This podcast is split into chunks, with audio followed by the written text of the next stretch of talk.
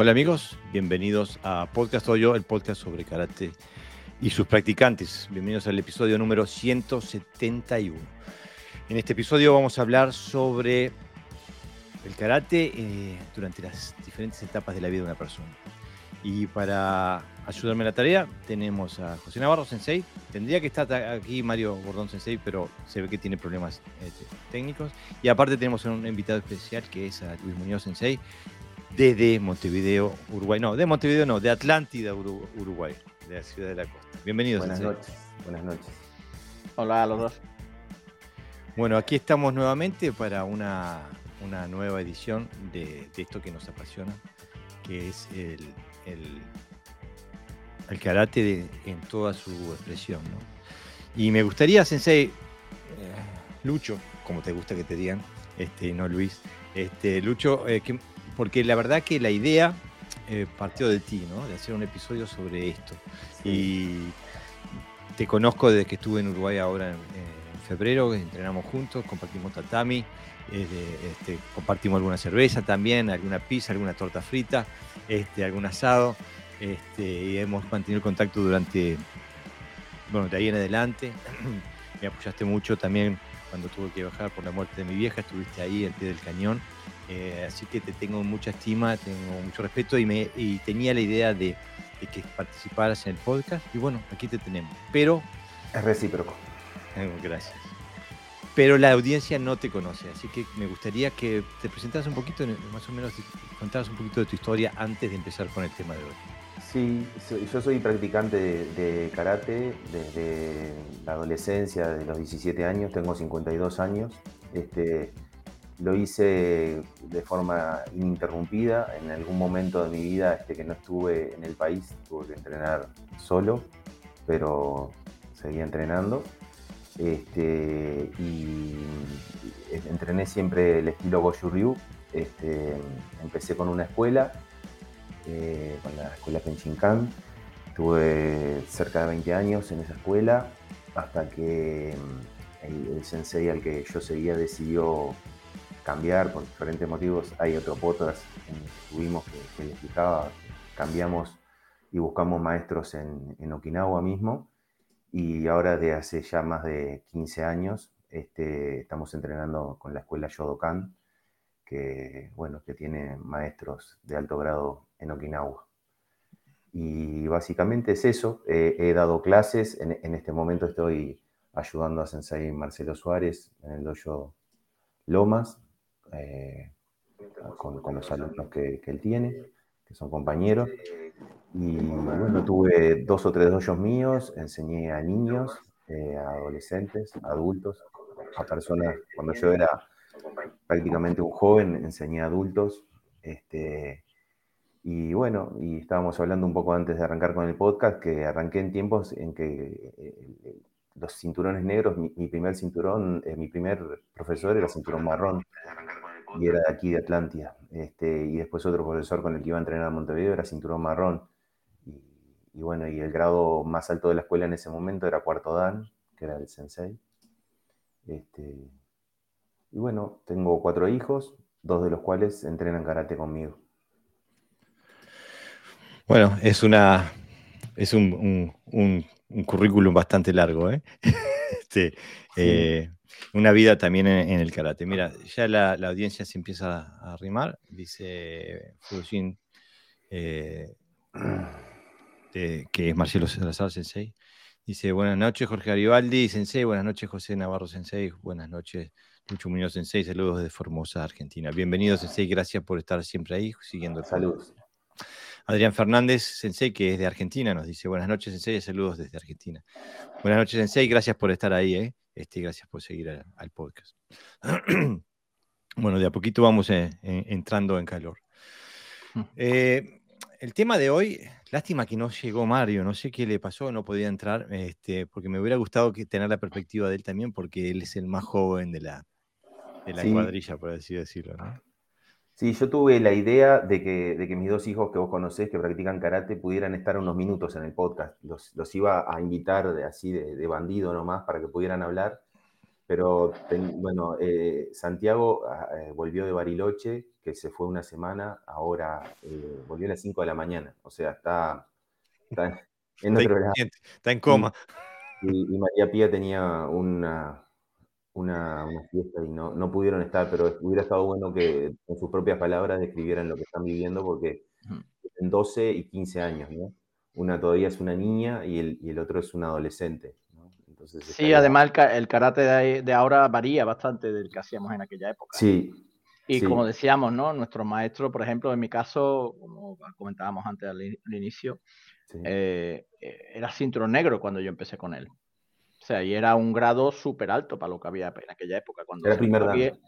primer dan, exactamente. Cuando se empezó aquí en Sevilla a extender el karate, eh, la persona que daba karate era cinturón verde y estaba asistido por el maestro en aquel entonces el maestro Hiruma era el que venía a Sevilla de vez en cuando, eh, enseñaba las bases, porque tampoco podía enseñarme por el nivel que había, y bueno, a trabajar, a trabajar, a trabajar, hasta que bueno, la cosa parece ser que explotó y la gente se empezó a informar. Pero ahora eh, cualquier alumno de hoy va a un dojo y su profesor o su sensei no tiene cinturón negro seguro. O sea, ya hay cinturones muy altos, muy, muy altos. Se puede encontrar con gente con mucha experiencia. En aquella época lo que teníamos era mucha ganas, mucha ilusión y, y era la única forma de suplir la ignorancia que había a través del trabajo y del esfuerzo.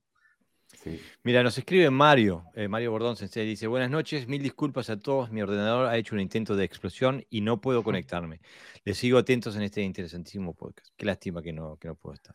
Que escriba, que escriba por ahí. Sí, que, que, aporte por ahí. Eh, que aporte por ahí, exactamente. Nos escribe también Roberto Bonet, que dice muy buenas noches para todos, otro sábado disfrutando y aprendiendo un podcast tuyo. Cordial saludo para todos desde Tenerife y un gran abrazo a mi primer profesor de Goju Sensei Lucho Muñoz.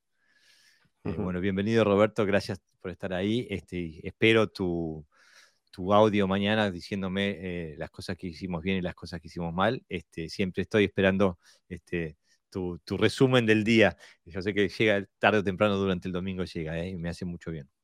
Saludos, Roberto. Marcelo Suárez Sensei dice, buenas tardes Jorge, Pepe Lucho, un gusto escucharlo. Gracias, Sensei, gracias por estar ahí, gracias por seguir el podcast. Este, bueno, te queremos de vuelta. Este, Carlos Vera dice, buenas noches maestros, como es costumbre, un placer. Bienvenido Carlos, gracias por estar ahí. Bueno, ¿qué les parece si nos tiramos? Este, yo no empecé karate de niño, empecé, ya era, eh, tenía 18 cuando, cuando empecé en el Wadu Ryu, este, tendría un poquito menos cuando hice mis, primeros pasos, que los hice con, con un sensei de, que también era primer dan, eh, de Kenshin Kango Ryu. Eh, un uruguayo. Sí, te picaste enseguida. ¿Era ¿Confirmaste eso? Sí, sí, porque le, busqué la, insignia del. Este, eh, sí. Eh, Debe haber sido algún Kenshinkan que se tuvo que ir exiliado. Claro, este, claro. País. Sí, sí, en esa estábamos todos. Este, y así que no tengo la experiencia de la niñez, ¿no? Este, pero bueno, tú tenés la de, las de tus hijos. Este, eh, Pepe también tiene hijos eh, chicos que, que, entrenan karate. Así que mi idea es para hoy que empezáramos desde abajo, ¿no? Desde, desde el karate de la niñez, tanto desde el punto de vista del, sensei, pero también desde el punto de vista de los niños, a ver qué hay ahí para encontrar. Bueno, vamos arriba. Tirate vos primero, Lucho. Dale, dale. Mira, yo, yo, yo anoté y, algunos conceptos así como para tener este, presentes y no olvidarme de decirlo en, todas las etapas, así que, que, vamos a ir explorando. Y, nada, yo, yo, voy leyendo y cualquier cosa eh, me cortan y, me, me, dicen este, para, para, opinar o para acotar algo. Eh, eh, puse, en la etapa, en esta etapa comprendí aproximadamente en el periodo escolar, yo no practiqué karate. En este tiempo practiqué básquetbol, natación y ajedrez. Por lo cual no tengo experiencia ni recuerdo de practicante. Pero sí luego al dar clases a niños pude hablar de esa experiencia. Por eso puedo hablar de esa experiencia. Di clases eh, entre mis 21 y 26 años a niños, que esa fue eh, la primera etapa, ¿no? Este, cuando, el primer momento cuando empecé a dar clases, que empecé a dar clases de cinturón morado, me acuerdo porque el, cinturón con el que yo había empezado, que era cinturón marrón, que había pasado a primer dan, eh, empezó a faltar al dojo y eso, y bueno, alguien tenía que agarrar la posta, y bueno, empecé yo este, a, dar clases en el dojo donde estaba aprendiendo. Y empecé, como ya no tenía alguien que me pudiera enseñar dónde estaba aprendiendo, empecé a ir a Montevideo con otro sensei. Este, en, esa, con esa edad me sentía cómodo dando clases a los niños, este, sentía buena química por la poca diferencia de años, o sea, estábamos casi en la misma sintonía, en, los chistes, en, diferentes cosas. Si bien yo era mayor, este, tenía alumnos de 14 años, de 14 años a 21 años son 7 años. Mm. Hoy por hoy nos vemos por la calle y estamos más o menos en la misma. Este, claro. Este, bueno, al dar clases a niños hay que tener presentes ciertos conceptos, ¿no? Este, hay que tener bien claro que los niños no son adultos pequeños, ¿no? No se puede enseñar a un niño como, un adulto. La forma de enseñanza del niño tiene que ser lúdica, o sea, ser divertida, placentera, recreativa, entretenida y con cero estrés. Hay procesos que ellos están viviendo, crecimiento, desarrollo y maduración. Estos procesos abarcan las áreas física, cognitiva y emocional. Cada individuo va madurando de manera diferente en esas áreas y eso debe tenerse en cuenta. No sabemos si estos niños van a seguir practicando karate el resto de sus vidas o van a cambiar a otra actividad deportiva, por lo cual hay que formarlos para que tengan una base en lo que decidan seguir practicando a futuro. En esta etapa de la vida, las competencias deportivas pueden ayudar al niño a superarse, a controlar la frustración, a trazar un objetivo y superarlo. La enseñanza del karate debe ser general, conceder a los niños aprendizajes de técnica específica y a tempranas edades es poco eficaz e incluso en ocasiones puede ser nocivo. Puede limitar la adquisición de otros gestos técnicos de mayor dificultad más adelante. Y eso tiene que ver con las fases sensibles del crecimiento este, que van teniendo los niños este, a, esa edad que estamos, estamos hablando.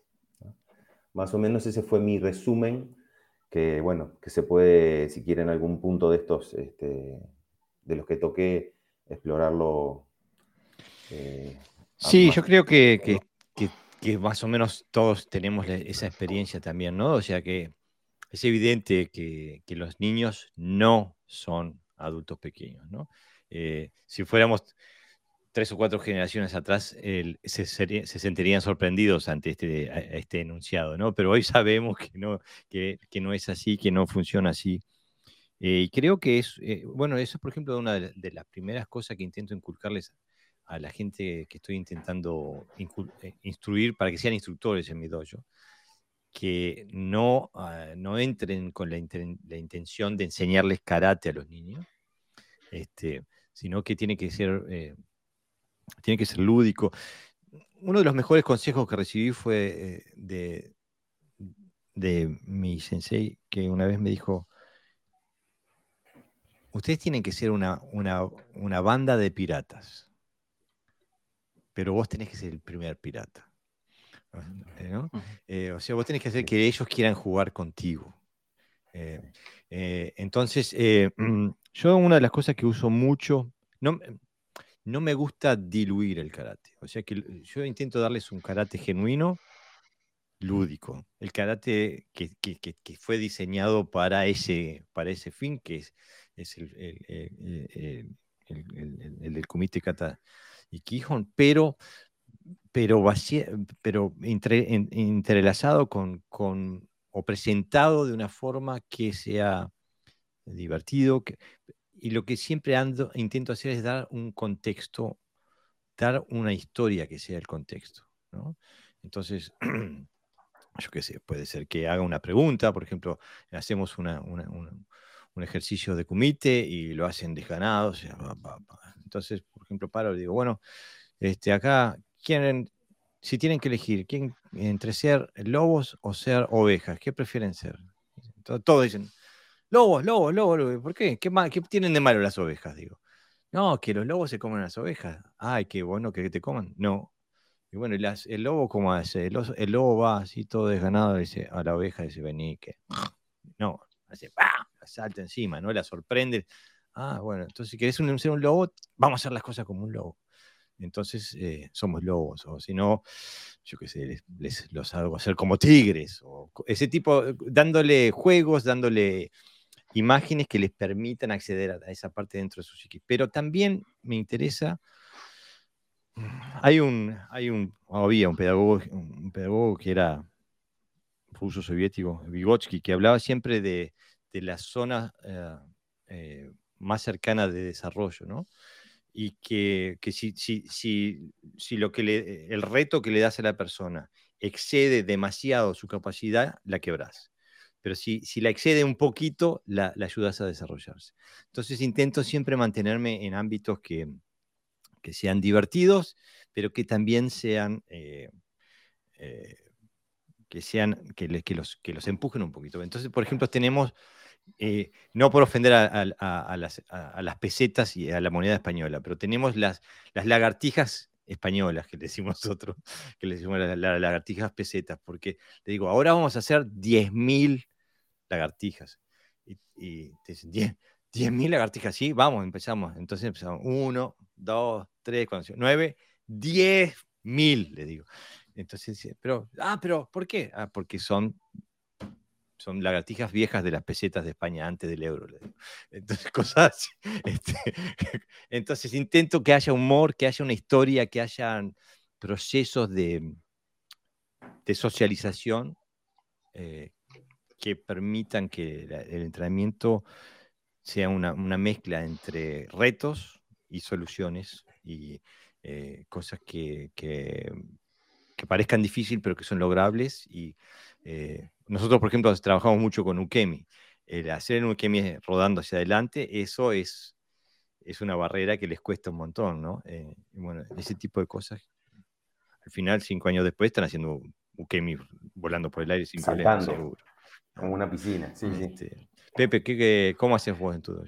Sí, bueno, yo llevo muchos años dando karate, entonces he visto cómo la, en este caso los niños, cómo han ido cambiando, ¿no? De generación en generación. Entonces, el karate que se daba en la época cuando yo empecé a hacer karate era muy diferente porque los niños ya traían, digamos, como unos requisitos previos que no tenías que, que, hacerlo tú en clase, ¿no?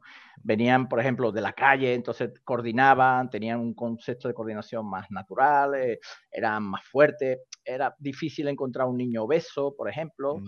Eh, porque bueno, los tipos de juegos eh, no eran ordenadores, ¿no? O, maquinitas de estas, sino que era todo juegos de... Antes tenías que correrlos de la calle para adentro, ahora tienes que correrlo de, la, adentro para la calle. Exactamente, todo el mundo tenía la bicicleta o, si no jugaba fútbol, eran o se subía al árbol, ¿no? Yo recuerdo que todos los árboles de mi, de mi zona habían sido subidos por nosotros, ¿no? O sea, nosotros no había árboles que no subían. Entonces, claro, cuando entraba, entraban ya con una serie de, de capacidades, en este caso física, que les ayudaba a, comprender lo que tú le enseñabas antes. No tenías eh, que enseñarle esas cosas en el dojo, ¿no? Y, entonces, claro, el proceso era como más rápido, era más fácil acceder a ello a través del karate porque eh, ya tenía esas capacidades, digamos, ¿no? Eh, hoy día las razones por las que vienen son precisamente por ese tipo de deficiencias, deficiencias físicas, porque no coordinan, no se mueve, están siempre en el sofá, y también deficiencias de atención, todo derivado de lo mismo, ¿no? O sea, son capaces de mantenerse frente a una cámara que no le implica ningún esfuerzo extra, solamente lo que le indica el juego, pero luego cuando le pones planteamientos fuera de, de, su mundo, pues les cuesta. Y entonces tienes que hacer un trabajo previo para acceder al karate. Claro, el karate ahí pasa a ser una opción secundaria. Yo estoy de acuerdo también con Jorge. Yo sí le tengo un programa de karate a ellos, pero es un programa accesible a que ellos puedan ir, eh, que, no se convierta en un obstáculo demasiado grande porque si no se desaniman, se desaniman muy rápido. Entonces, ese tipo de programa les ayuda a la formación eh, como karateca en este caso, porque no dejan de. Son niños, pero son niños que hacen karate, no son niños que, no hacen karate. Igual que un niño que hace fútbol es un, niño futbolista, ¿no? Pues. Y entonces, eso, cuando, cuando son capaces de trabajar ese programa y ve que les sale, eso le da confianza, porque ve que es accesible, que ellos pueden hacerlo, ¿no? Y entonces eso les ayuda a luego ir subiendo un poquito el nivel y, y aumentándolo. Después, evidentemente, hay características personales de cada niño de cada clase. Yo he tenido clases donde he podido trabajar cualquier cosa y clases donde me cuesta más porque, porque están en otro, en otro estado ¿no? de, de, aprendizaje. Entonces, bueno, digamos que jugamos un poco, también somos víctimas, ¿no? Los, los, maestros o los profesores, como queréis llamarlos, los sensei, somos también un poco víctimas de la sociedad, ¿no? que nos ha tocado y entonces tenemos que estar siempre creando nuevas, nuevas fórmulas eh, para que nuestras metodologías sean estándares y le, y sirva a todo, ¿no? Porque siempre afortunadamente hay algún niño que puede rescatar y trabajarlo, y trabajarlo aparte. Yo cuando tiene una cierta edad, lo que hago es que a esos niños suelo invitarlos a las clases de los adultos. No de forma continua, sino que vente tal día que vamos a hacer tal cata y la aprendes con ellos y la desarrollas, ¿no? O sea, le voy dando eh, oportunidades también de que se desarrolle en un ámbito más, superior, porque si no al final los dejas atrás por estandarizar tanto. Nosotros tenemos tres programas diferidos. Eh, de entrenamiento. Eh, uno para los pequeños, eh, otro para los más o menos de los 9 a los 13, y después uno para los adultos. justamente David Ortega nos pregunta, dice, ¿con qué edad creéis que los niños deberían ir haciendo más karate y menos juegos? Este, y los que no tienen que jugar casi, casi. A veces también hay que jugar como adulto dentro del dojo, este, pero pero creo que cuanto más chico, más juego. Eh. Mm, eh, sí, eh, sí, yo, estoy de acuerdo. Cuanto más chico, más juego. Yo particularmente, que, ya lo podemos englobar acá dentro de esta pregunta, em, hay dos acá en la escuela que enseñan a niños de 7 u 8 años. Yo, mi experiencia es tomar niños a partir de los 9 años y que vos veas que sea el niño el que tiene el interés en ir, que le gusta el karate a él. Porque muchas veces me ha pasado, sobre todo cuando empecé dando clases, este, que en, ese tiempo fue el momento que tuve más, más alumnos. Este, tenía 75 alumnos, tenía entre adultos y niños. Este, y tenía en tres grupos distintos. Eh, y obviamente para los niños tenía dos personas que me ayudaban porque si no eh, era imposible mantener el orden en la clase. Este, mm, y, me daba cuenta que cuando los niños eh, pasaban dos cosas, venían alumnos al tuyo, niños, que los, padres los mandaban, y los mandaban los padres porque los veían inquietos y, creían que el karate les iba a dar disciplina, y, en sí el gurí no le gustaba karate, entonces cuando venía distorsionaba toda la clase eh, a los que le gustaba, igual los, tenía un tiempo a ver si los podía convencer de, de buscarle la forma para que les gustara, y cuando yo me daba cuenta que, el, que, gurí no quería, que le gustaba más otra cosa, que le gustaba el fútbol, que le gustaba otro tipo de cosas, este, les decía, mirá, eh, decirle a tu padre que venga, si vos no querés venir, decirle a tu padre que venga a la próxima clase, hablamos con él y le decimos, yo te, yo te ayudo a decirle que a vos te gusta el fútbol, que a vos te gusta el básquetbol, que te gusta, te gusta otra cosa, y haces eso y lo disfrutás. Porque a él no le gustaba lo que yo le estaba enseñando y, como que interfería en la enseñanza a, otros que sí le gustaba, ¿no? Este, y dejar los juegos, yo diría, en la pregunta directa, sí, a, partir de los 12 años. ya, ya, ya, este, y bueno, y a los 15 años ya pueden entrenar como, como un adulto mayor, así. Este, de hecho, yo, los niños, los adolescentes de 15 años, eh, los que andaban bien ya los ponía en las clases de adultos directamente. Pero eso es mm, mi, visión, eh, no, quiere decir que sea. No, no, estamos todos en la misma, digo, todos tenemos nada más que, nuestra experiencia. Este, A mí, una de las, una de las cosas, yo, yo, yo tengo niños que empiezan con los 5 o 6 años este, que, y trabajan en un grupo diferido, después tengo niños de ahí de 9 a los 13 Después tengo los adultos. y el gran problema que tengo, eh, especialmente con el de los niños chicos, es que el, nosotros tenemos ocho entrenamientos por semana en el, ocho grupos de entrenamiento por semana en el, dojo. Yo le doy casi a siete. El único que no le doy dos veces por semana es el, de los niños más chicos. Ahí tengo una, una, persona que también va. Y el gran problema que tengo es que los niños van cuando voy yo. O sea que hay, pueden haber 25 el lunes y 7 el miércoles. Y si cambio para, bueno, haces vos agarrar los lunes, yo agarro los miércoles, pasa lo mismo. Se van todos para el miércoles. Este, y pienso que lo que, mm, más allá del karate, lo que les gusta, lo que necesitan, lo que los nutre es esa, esa, relación que tenemos, pero aparte esa, lo que, ese, ese, trabajo que hago yo de, establecer una relación personal, de darle atención a cada niño por separado y de, intentar de constantemente mm, eh, exponerlos a retos, eh, hacerlos que se sientan, que lleguen a victorias, que tengan que esforzarse, pero llegar a una victoria.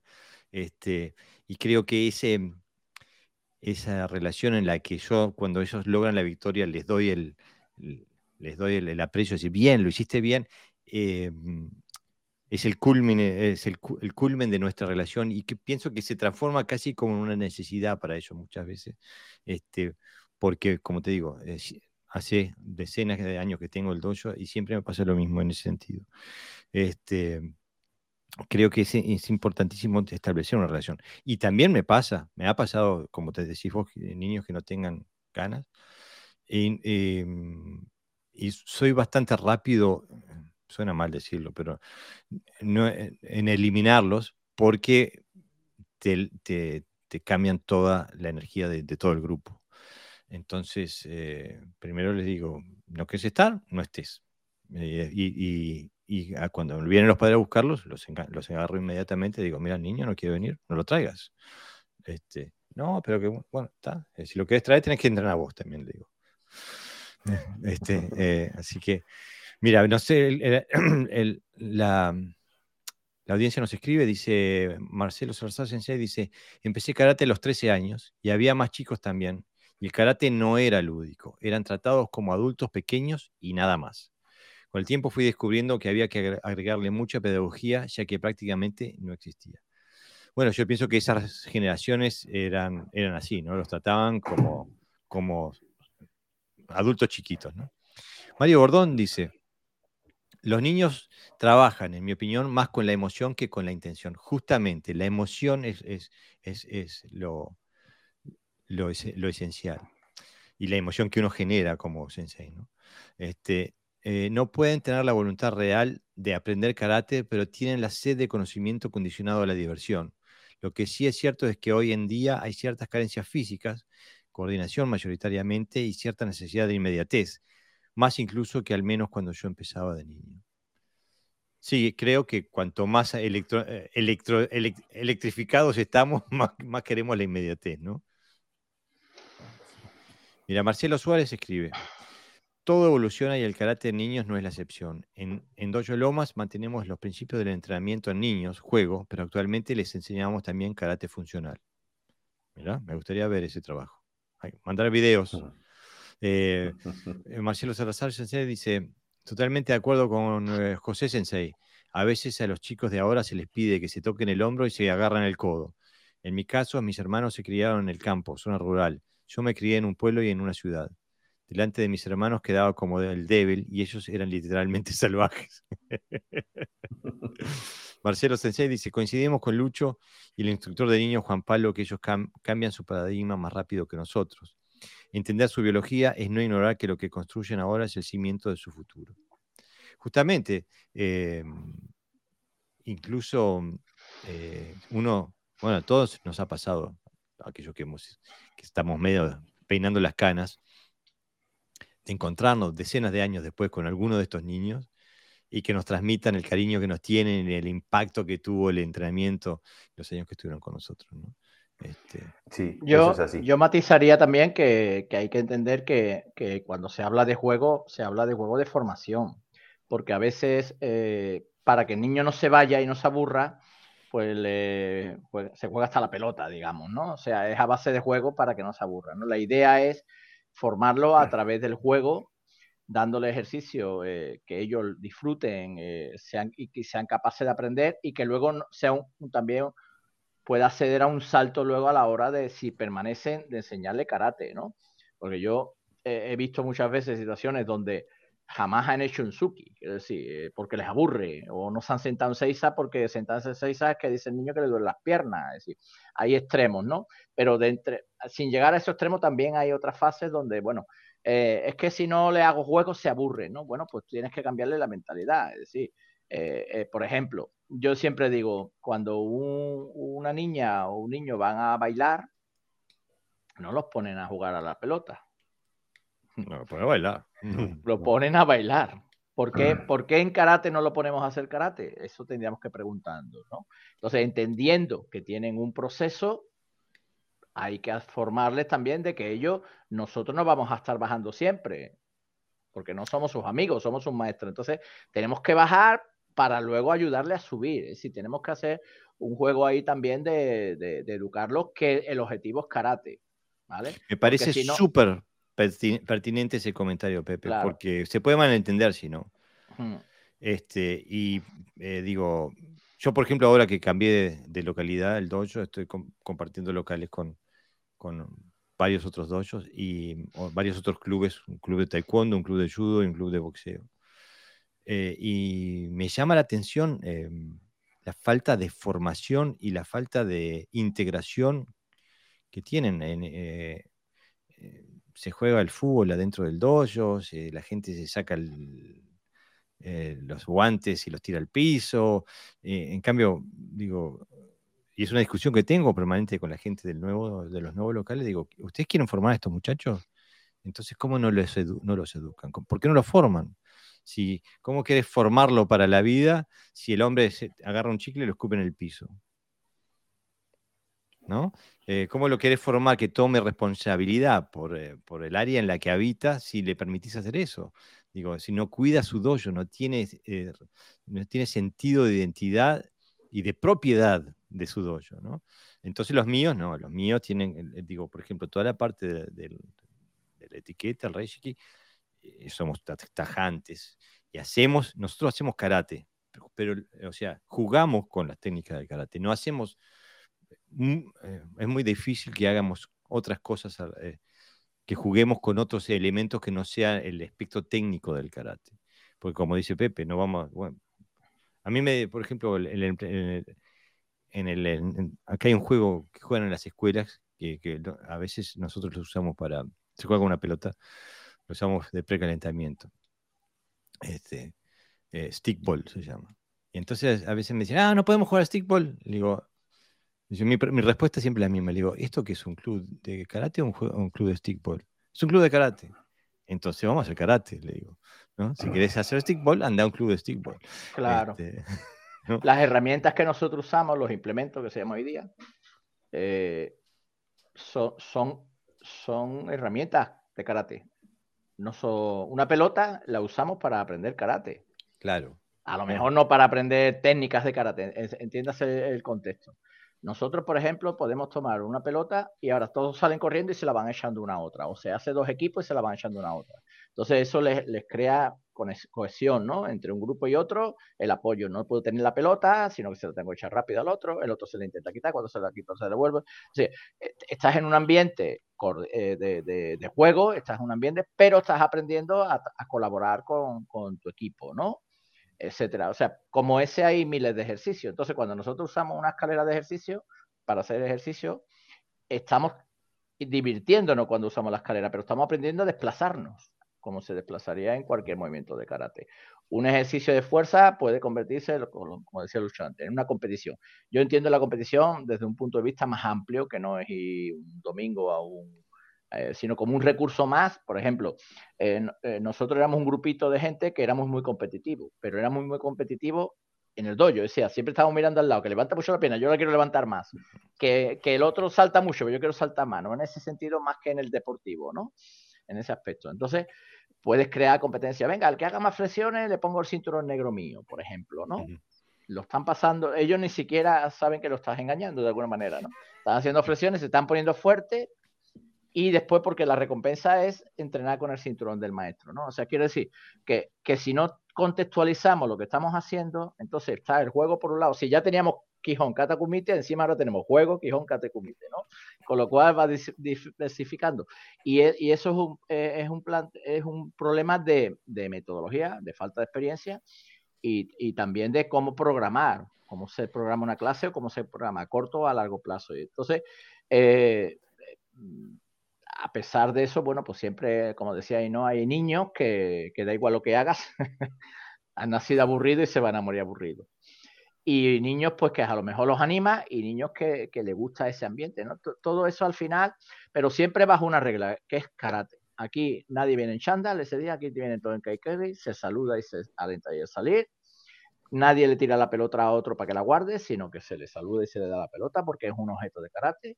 No le tiramos el cinturón, no le tiramos el sable, pues entonces exactamente igual.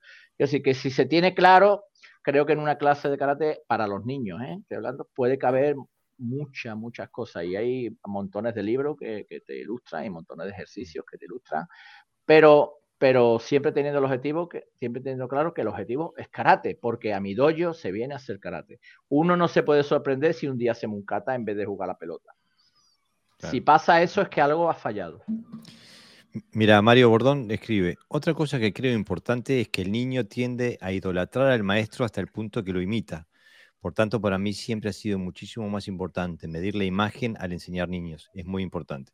Justamente es, es una de las herramientas que uso más, pero incluso no, solamente lo imitan, sino que, que, sos una parte importante de la vida de ese niño. Por, ejemplo, eh, ahora el primero de mayo falleció mi vieja.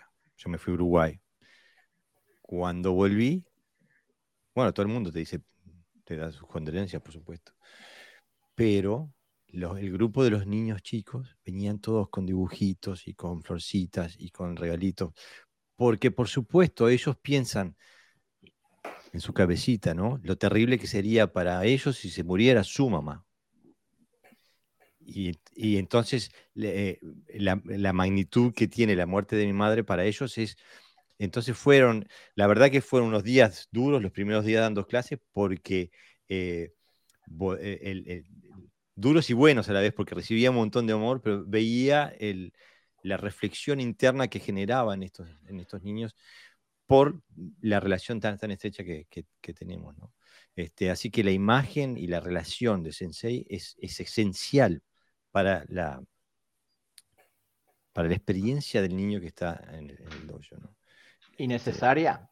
Necesaria, sí. Es necesaria porque si no nos ven como líderes y no nos ven y no empatizan con nosotros, es muy difícil enseñarles la comunicación, la comunicación y el conocimiento tienen que ir de la mano. Y para poder comunicarnos, tenemos que tener a alguien que nos escuche, obviamente, ¿no?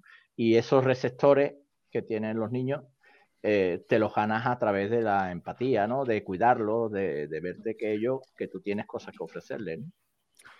Mira, eh, Pablo Spat dice, excelente los podcasts, saludos a Lucho, Jorge y Pepe de Uruguay, Toyoloma. Gracias, Pablo, eh, gracias por el saludo. Pablo. Un saludo.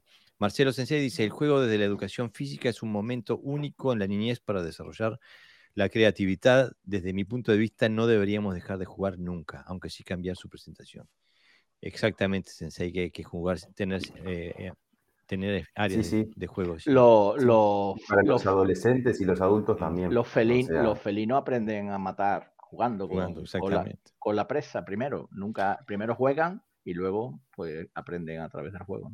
Mira, cayó Mara. Dice, buenas noches, llegué tarde, pero aquí estoy. Bienvenida Mara, gracias por seguir el podcast. Siempre ahí vamos arriba a las Islas Canarias. ¿eh? Bueno, ¿qué te parece, Lucho, si, si cambiamos de, de etapa de edad y subimos un, escalón a la adolescencia? ¿no? Bien, bien. Ahí escribió algo Marcelo, si lo querés leer antes de, cambiar. Eh, Marcelo dice, un aspecto esencial desde mi punto de vista es estimular el desarrollo de la criticidad desde etapas tempranas, darles el rol de liderar y acompañarlos en el acierto y el error en esa experiencia. Sí, muy buena, muy buen input.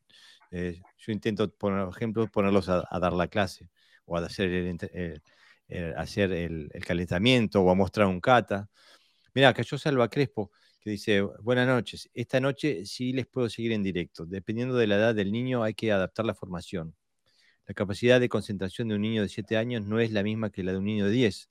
A medida que van creciendo se pueden mantener más tiempo concentrados en el trabajo específico de karate. La combinación de juegos o ejercicios divertidos que además sean útiles para trabajar facetas que implican el karate y el trabajo más específico creo que es la clave. Completamente de acuerdo, Salva. Sí completamente de acuerdo. Por eso yo no doy clase de niños tan chicos.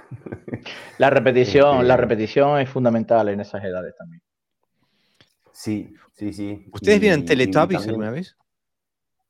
Eh, ya era grande yo para los Teletubbies, este, pero, no, tenía hijos y no tenía hijos todavía. No, pero yo los, veo este de adultos.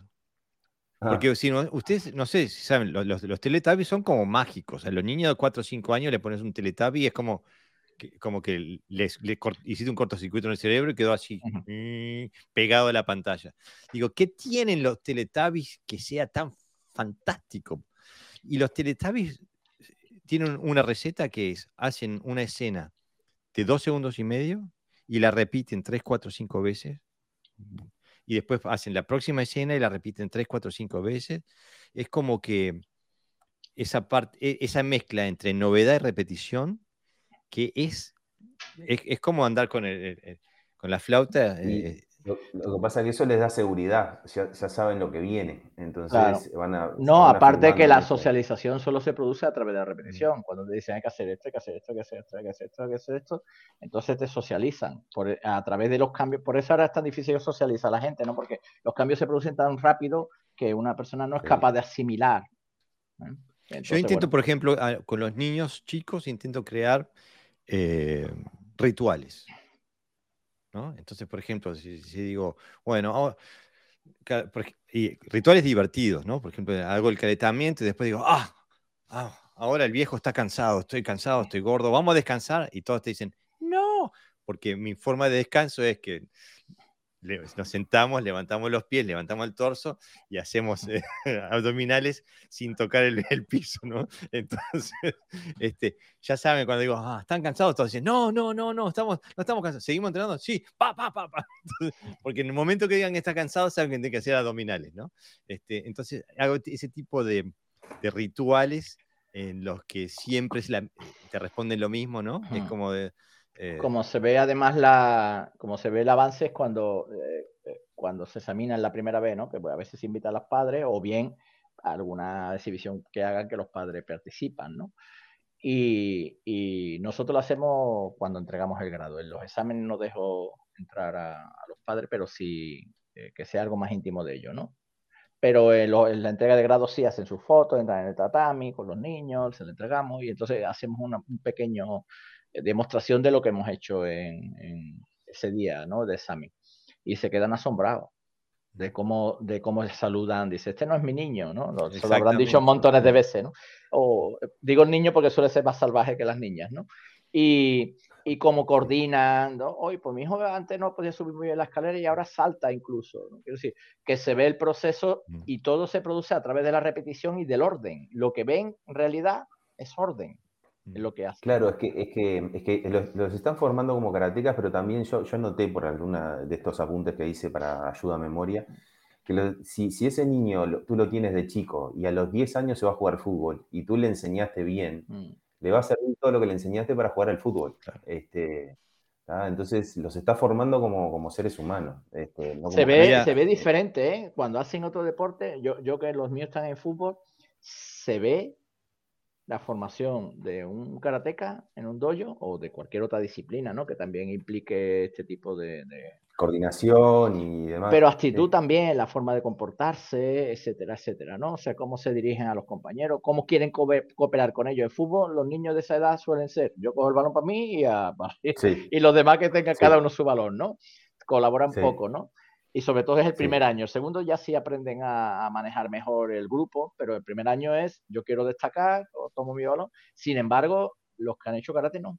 Y digo porque algunos que están en fútbol, está cerquita del dojo, son alumnos de karate y a la vez juegan a fútbol. Y entonces como los míos juegan, pues los veo allí. Y se nota la diferencia entre el niño, yo le llamo el niño ordinario, ¿no? El que ha jugado a fútbol, y el niño que hace karate. O sea, en ese comportamiento pero aparte, a nivel mm, técnico también. Eh, yo tenía un alumno que tenía unos 18 o 20 años en aquel momento, que era campeón europeo de, junior de badminton. Y los padres tenían mucho dinero, entonces lo que habían hecho es que habían traído, habían traído uno que había sido campeón olímpico de oro, un, chino, y lo habían traído que viva en Dinamarca para que el único trabajo que él tenía era ser tutor privado de este muchacho en, su entrenamiento. Y Roy se llamaba este gurí. Y me decía, pero me decís lo mismo que me dice el chino.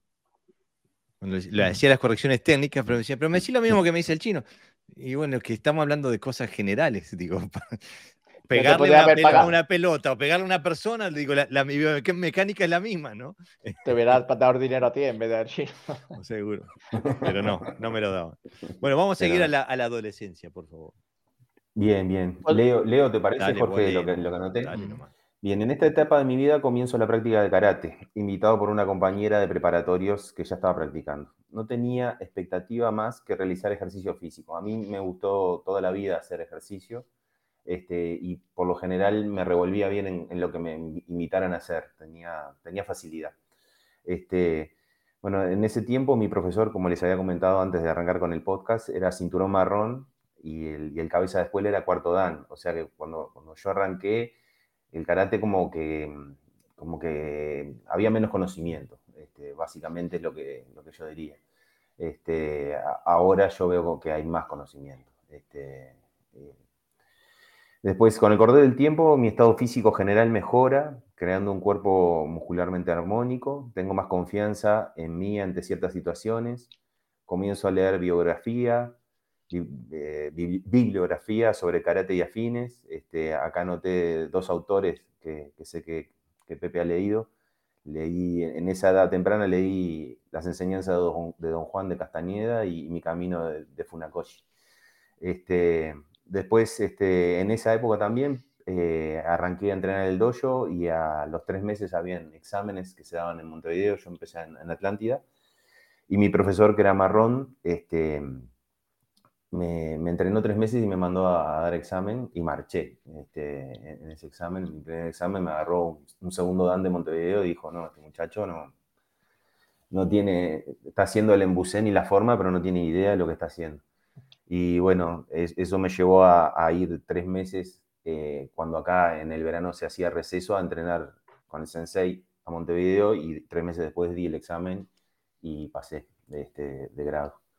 Este, yo lo que quería en ese momento, cuando, cuando empecé a entrenar eh, karate, era hacer cinturón negro. O sea, estoy tratando de ponerme en mi cabeza de, adolescente, ¿no? Eh, eh, este, quería ser cinturón negro porque entendía que, ahí culminaba todo, ¿no? Que, era el fin, ser cinturón negro. Este, después, como profesor de adolescentes, si bien ya la enseñanza a esta edad no tiene por qué ser lúdica, de lo que, por la pregunta que nos hacían hace un rato, hay que plantear de forma entretenida las clases, promoviendo la, atención y la concentración con ejercicios acordes. Eh, por lo general tienen mucha energía, por lo cual hay que plantear ejercicios de acordes para su buena canalización, o sea, que, descarguen cuando vienen a karate, que descarguen la energía que tienen. Hay que enfrentarlos a situaciones imprevistas, que les generen desafíos a resolver y que ese aprendizaje lo puedan utilizar en situaciones de la vida real. Eh, ahí estoy hablando de funcional indirectamente. O sea, que lo que, lo que hagan en el dojo les pueda servir para, para defenderse si lo tuvieran que, que, utilizar. Este, bueno, como en, la, como en la niñez, cada individuo tiene su propio proceso de aprendizaje con diferentes capacidades y ritmos. No hay que olvidar que lo que va a hacer como adulto está íntimamente ligado a lo vivido en esta etapa. O sea, estamos formando personas también, ¿no? Y, y bueno, hay que tener cuidado con eso. Este, eso es más o menos lo que anoté de, adolescencia como para... No, y aparte que lo que no trabajes en esa etapa, luego le, no lo va a poder trabajar en etapa más, más, adelante, ¿no? O sea que es una etapa de formación completa. Ahí tiene que adquirir todas las cualidades que pueda. Porque luego eso lo vas a notar cuando tenga más edad. Sí. sí. Ahora, ¿cómo, ¿cómo, somos diferentes, no? Yo Odio el ejercicio físico. No me gusta correr atrás de nada, ni de pelotas, ni de, barcos, nada, no me gusta nada.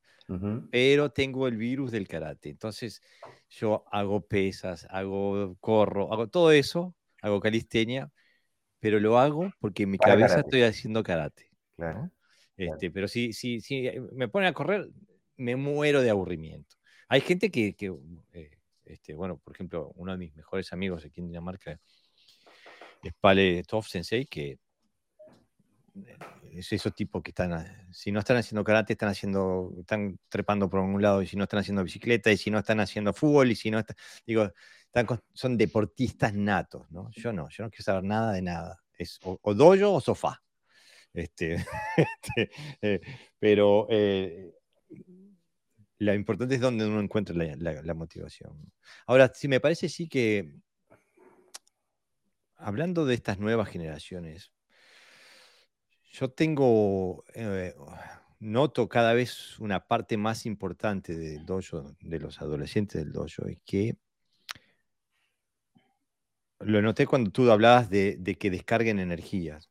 Eh, em, cada vez llegan muchachos y muchachas cada vez más faltos de energía eh, al dojo, donde el hecho de, que peguen cuando pegan, de que pateen cuando patean, de que tengan intención, eh, explosividad, agresividad, mostrar, mostrar agresividad es, eh, les cuesta un montón.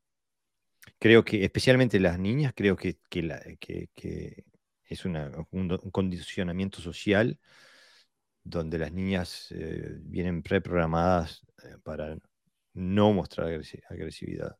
y el, el, dojo es el lugar necesario para mostrar, para, generar agresividad y controlarla, este, de poder ser agresivo de forma controlada, esas emociones son, les cuesta mucho eh, explorar ese, aspecto, ese espectro emocional.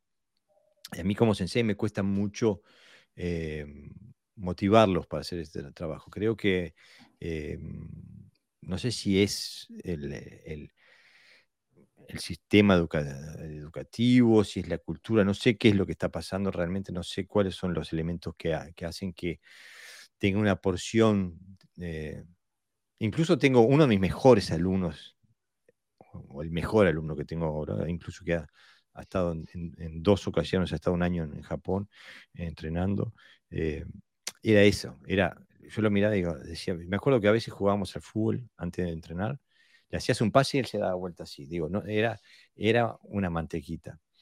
Y yo pensaba, ese gurí no va a llegar nunca a nada, digo, en cualquier momento termina.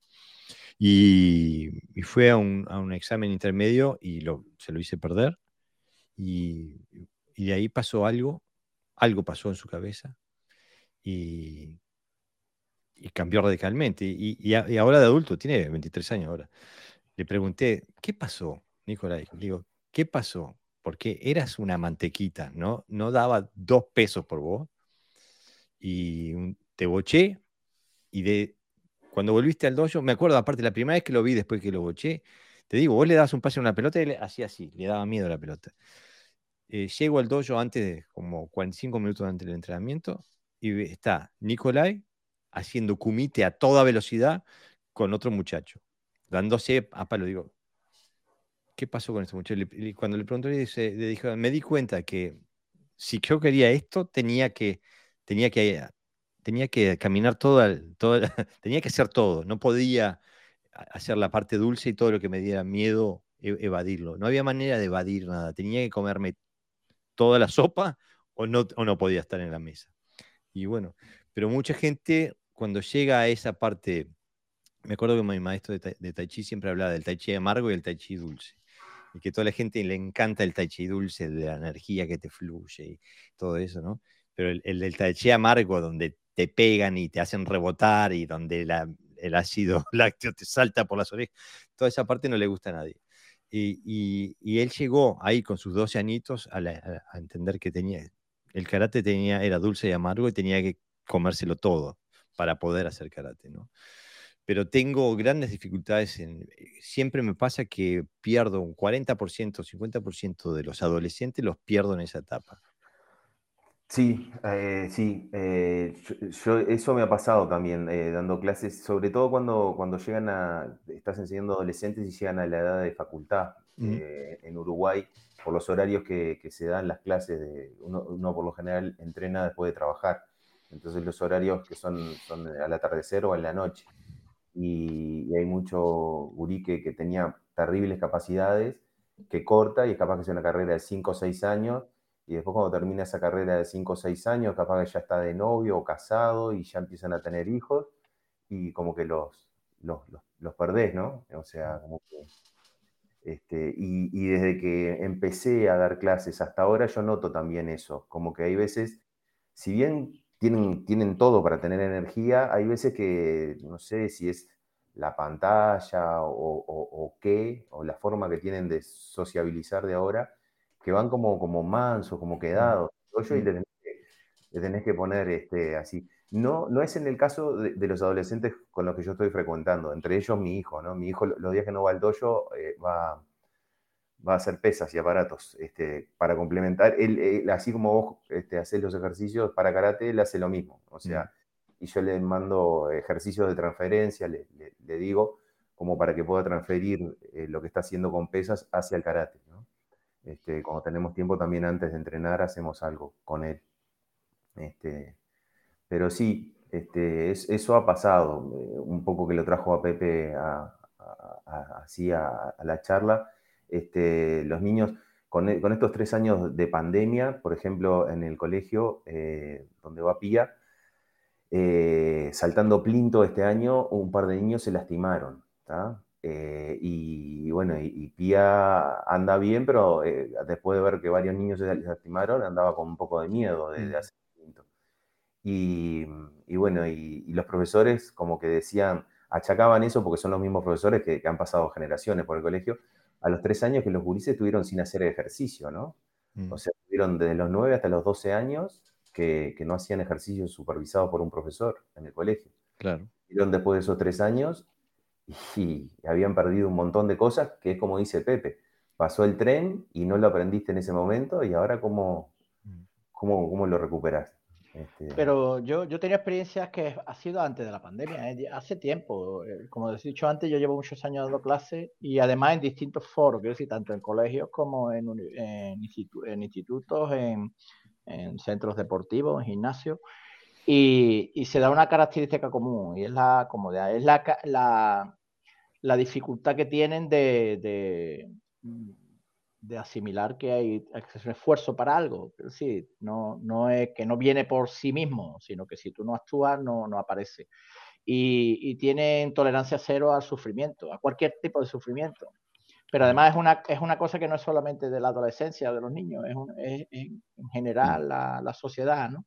Yo aconsejo un, un, vídeo que hay en YouTube que me, me, gustó mucho que se llama La Sociedad Paliativa. Si lo escucháis de, un filósofo, eh, concretamente se llama eh, Jun Chulman. Jun Chulman es, es eh, coreano. Y entonces, bueno, una filosofía muy actual, una forma de interpretar eh, la, sociedad en sus diferentes versiones. Y en, esa, en este vídeo concretamente, son, tiene libros también, para que le guste leer, habla de esa sociedad paliativa, ¿no? Cómo, cómo vamos, eh, como sufrimos, no nos gusta sufrir, entonces vamos creando todo un mecanismo para evadir el sufrimiento. Si el dojo me crea sufrimiento, no voy o, o hago lo que puedo si eh, trabajar me queda sufrimiento, pues intento no sé qué, o sea, absolutamente todo en ese aspecto. Y también otra, otra, un artículo que leí sobre, sobre este tema también, de, de cómo de cómo también la adolescencia ha cambiado. O sea, los modelos de adolescencia que nosotros tenemos hoy día cambian, incluso las edades. Por ejemplo, esta mujer, que era una psicóloga, decía que los adolescentes de hoy día son personas de 25 años. Hmm. Yo tenía dos hijos con 25 años. Mientras que nosotros antes, con 17 años, éramos adolescentes y casi ya ni eso, y con 20 años ya estábamos formados, ahora con 25 años siguen teniendo la misma mentalidad porque no han hecho nada realmente. Lo único que han hecho es una sociedad acomodada, pues estudiar, estar bajo la premisa de los padres, caprichos, etcétera, etcétera. ¿no? Entonces, su desarrollo evidentemente es más lento. Entonces, eh, te encuentras a, niños de 20 años que tú dices un poquito más de esfuerzo, ¿no? No son capaces, ¿no? no, no de, dar más de lo que ellos creen que debe de dar a, la actividad que está haciendo. En el momento que le cambias un poquito, desaparece. No quieren. Y no es culpa nuestra, quiero decir, es que no quieren. No sé, Pepe, no sé si no es culpa nuestra. Capaz, porque nuestros padres, o sea, por, por lo menos... No, me refiero, me refiero de los, de los sensei. Ah, no, los sensei, ahí, va. Yo estoy Evidentemente es culpa, es culpa de todo, claro. sí. exacto, exacto. Me refiero como sensei, no es culpa nuestra que alguien venga y no quiera entregarse. No, no, no, no, no. no. Este, yo creo que, a nosotros, nuestros padres nos, enseñaron que cuando consiguiéramos un trabajo lo, tratáramos de conservar, de que, cumpliéramos los horarios y todo eso. y bueno, yo la otra vez estaba hablando con un encargado de un centro comercial que yo trabajé con él hace muchísimos años, uno de los primeros trabajos, y trabajamos reponiendo góndolas de, un supermercado, de una cadena importante de Uruguay. Y él siguió esa carrera y es gerente de, uno de esos locales. Y decía que, bueno, en la época esa, si, si, ibas sin afeitarte y el gerente te decía que te fueras a afeitar, ibas y te afeitabas ahí para, para, para que no te suspendieran y demás. Y ahora lo que él me dice es que los jóvenes de la edad que teníamos nosotros le dicen dos o tres cosas del gerente y le dejan la caja con la mercadería tirada y le dice, haceme la liquidación y me voy. Este, o sea, como que, como, como que eso ha cambiado y me parece que como sociedad este, ha cambiado y, desde mi punto de vista no para bien. Este, No, no para bien. Eso es, eso es, eh, es, evidente. Y yo, por ejemplo, hago siempre un experimento. Tengo dos situaciones en el dojo que me permite hacerlo. Tengo un grupo familiar, o sea, donde los padres entrenan con los hijos, y después en, en, la fiesta de fin de año siempre invito a los padres a entrenar con los niños, con los hijos, ¿no? Y siempre hago un experimento en donde los pongo en situación de competencia, padre contra hijo, madre contra hijo o mm, hija, ¿no? Mm. Este, entonces hay, hay, dos estrategias. Están aquellos que preparan al hijo o preparan al niño o la niña para el camino, o sea, en la situación de competencia, por ejemplo, ¿quién hace un mague más rápido? Entonces el, el, padre o la madre se esfuerzan en ser más rápido que el niño y el niño se esfuerza en ser más rápido que el padre. Entonces, eso es lo que yo, la estrategia que yo denomino preparar al niño para el camino. Después está la, la, opuesta, ¿no? Aquellos que se esfuerzan en ser un poquito más lentos que el niño para que el niño gane. Eso es la estrategia que yo llamo preparar el camino para el niño. Eh, y lamentablemente esa es la estrategia predominante en nuestras sociedades, es que se prepara el camino para el niño. Cuando yo era chico, si yo llegaba a casa con el carné con malas notas, mi vieja me puteaba a mí. Si un niño llega ahora con el carné con malas notas, la vieja llama a la escuela y putea a la escuela. Eh, eh, o sea que ha, hemos, ha cambiado esa cultura y eso se refleja en el dojo, se refleja en el tatami. Eso es innegable. Ahora, también creo que la pandemia no ayudó en este sentido y yo veo una diferencia clara, neta, entre aquellos alumnos que mantuvieron su entrenamiento conmigo durante la pandemia por Zoom y aquellos que desaparecieron por tres años y volvieron después. Eh, digo, es, una, es, como el noche, la noche del día también. Eh, este, mira, la gente escribe y nosotros no le damos pelota, perdón, le pido perdón a la audiencia. Este, eh, Fudoshin Dojo dice, los Teletubbies fueron ideados para bebés con un gran estudio de pedagogos y le, dieron en la, así, la, encajaron perfecta. Franco Camilo eh, Guanilo Quiroz dice, excelente podcast en seis. Saludos desde Perú, bendiciones. Os, bendiciones, muchas gracias. Vamos arriba a Perú, ¿eh? Muchas gracias, Franco. Delfino Huerta dice, buenas tardes en seis, saludos de Veracruz, México. Gracias, Delfino, gracias por seguir el, el podcast. Vamos arriba a México, ¿eh? Eh, está también Ariel eh, Garófalo de la revista Mocusó, dice buenas noches amigos. Buenas noches Ariel, gracias por seguir el podcast y por también emitir el podcast en tu página, este, que vamos a hablar un poquito más tarde este, sobre, sobre la página de Mocusó. Marcelo Sensei dice, el mundo actual, al menos en Sudamérica, presenta niños con sedentarismo precoz por la sociedad moderna, que luego son adolescentes con baches en su motricidad y todo lo cognitivo y emocional asociado, justamente justamente. Captarlos es un desafío. Y Felipe Lerma eh, dice, buenas tardes, saludos desde Culiacán, México.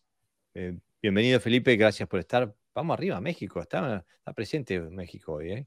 Este, si yo pienso que lo de la adolescencia y todo tipo de, compromiso y de, capacidad de sufrimiento es, es un tema, eh, es un tema eh, difícil. Yo siempre bromeo que en Dinamarca digo que como vamos las cosas, la generación que viene van a poner un psicólogo en cada semáforo para que cuando les dé roja se, les van a dar un ataque de nervios, este, porque no, no bancan, no soportan el, eh, el, contratiempo, la, resistencia, digo, cada vez va, para peor. Había un cambio de valores, la necesidad, no, ya no, necesitan determinadas cosas como nosotros y entonces, bueno, pues se acomodan. De tal forma, eh, yo, como sabéis, yo trabajo en diferentes círculos, ¿no? De, sitios donde, digamos, las familias son bien, familia integrada y con niños normales, etcétera, etcétera, de, que no tienen conflictos, eh, comen todos los días, varias veces, etcétera, etcétera, tienen de todo. Y luego en el otro extremo, donde, bueno, hay ciertas carencias. Sin embargo, hay un comportamiento común. ¿eh? Es que tú dices, bueno, los otros se esforzarán mm. para, como no tienen, no, no, es igual, el comportamiento, el fondo es igual. O sea, si, si le presionas, no quieren hacer nada. Mm. Que no. Es de hecho, tienen los mismos problemas de coordinación o de falta de coordinación, en este caso, los mismos problemas de concentración eh, en sitios tan, tan dispares, ¿no? O sea, tú mm. dices, eh, con lo cual no es algo ya simplemente local, sino que se ha extendido como un virus. Pero es algo cultural. Eso y, la, la, prueba que tengo yo es que y esto no va a ser políticamente correcto lo que voy a decir, pero es mi experiencia y el que tenga una otra experiencia que, o, que tenga un estudio em, empírico que, lo, que, que, niegue lo que digo, que lo presente. Pero mi experiencia es aquí en Dinamarca que los muchachos eh, de etnia extranjera tienen mucho más facilidad para, para ser para soportar, para ser agresivos, para ser explosivos, para meterle ganas, que los muchachos de etnia danesa. Y yo me supongo que es porque han, para llegar a, Dinamarca han tenido que pasar por una historia de vida traumática con, con baches y con... Eh, no, porque también vivieron en, sus, en sociedades más violentas. a eso me este, refiero. a eh, eso me refiero. Yo, vos sabés que yo estuve viviendo en Francia, ¿no? Mm.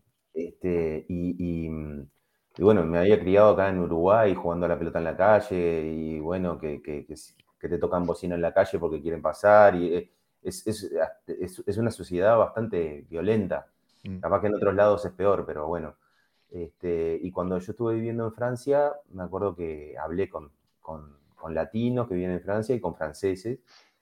Y, y bueno, eh, ellos eh, me, me, daba la misma sensación, o sea, como que, como que mm, el francés, o sea, le, costaba más eh, ser violento, digamos. No, sé si es que están evolucionados en, cuanto a nosotros, me parece que sí. Este, pero cuando algún, cuando algún inmigrante este, tenía algún encuentro con ellos, como que los intimidaban fácilmente, ¿no? Y, de hecho, en un tiempo lo hacían por, simplemente para poder reírse, ¿no? De, subirse con un bat de béisbol a, a un metro, una cosa así, en horarios eh, nocturnos, ¿viste? Y, intimidar a la gente. Este, yo, yo tuve solo un, problema así en, el metro, este, era primer dan cuando estaba viviendo allá, y me salió eh, putearlos en español, porque era así a, tres que, que, se me venían así, cuando se dieron cuenta que, estaba caliente y que no era francés, se dieron media vuelta y se fueron. No, no, no tuve que pelear. Pero esto es este parte de lo mismo, ¿eh? ¿eh? Se ha creado una sociedad donde no quiere conflicto, porque lo que quiere es vivir bien, y entonces eh, todo lo que le crea conflicto lo rechaza. Y entonces el problema es, claro, que la gente que no rechaza eso te pisa. Y bueno, siempre ha pasado lo mismo. Hay sociedades más tranquilas que se ha convertido en tranquilas por lo que sea y otras sociedades pues que intentan, tienen otra, otra forma de pensar o, o tienen otra idiosincrasia.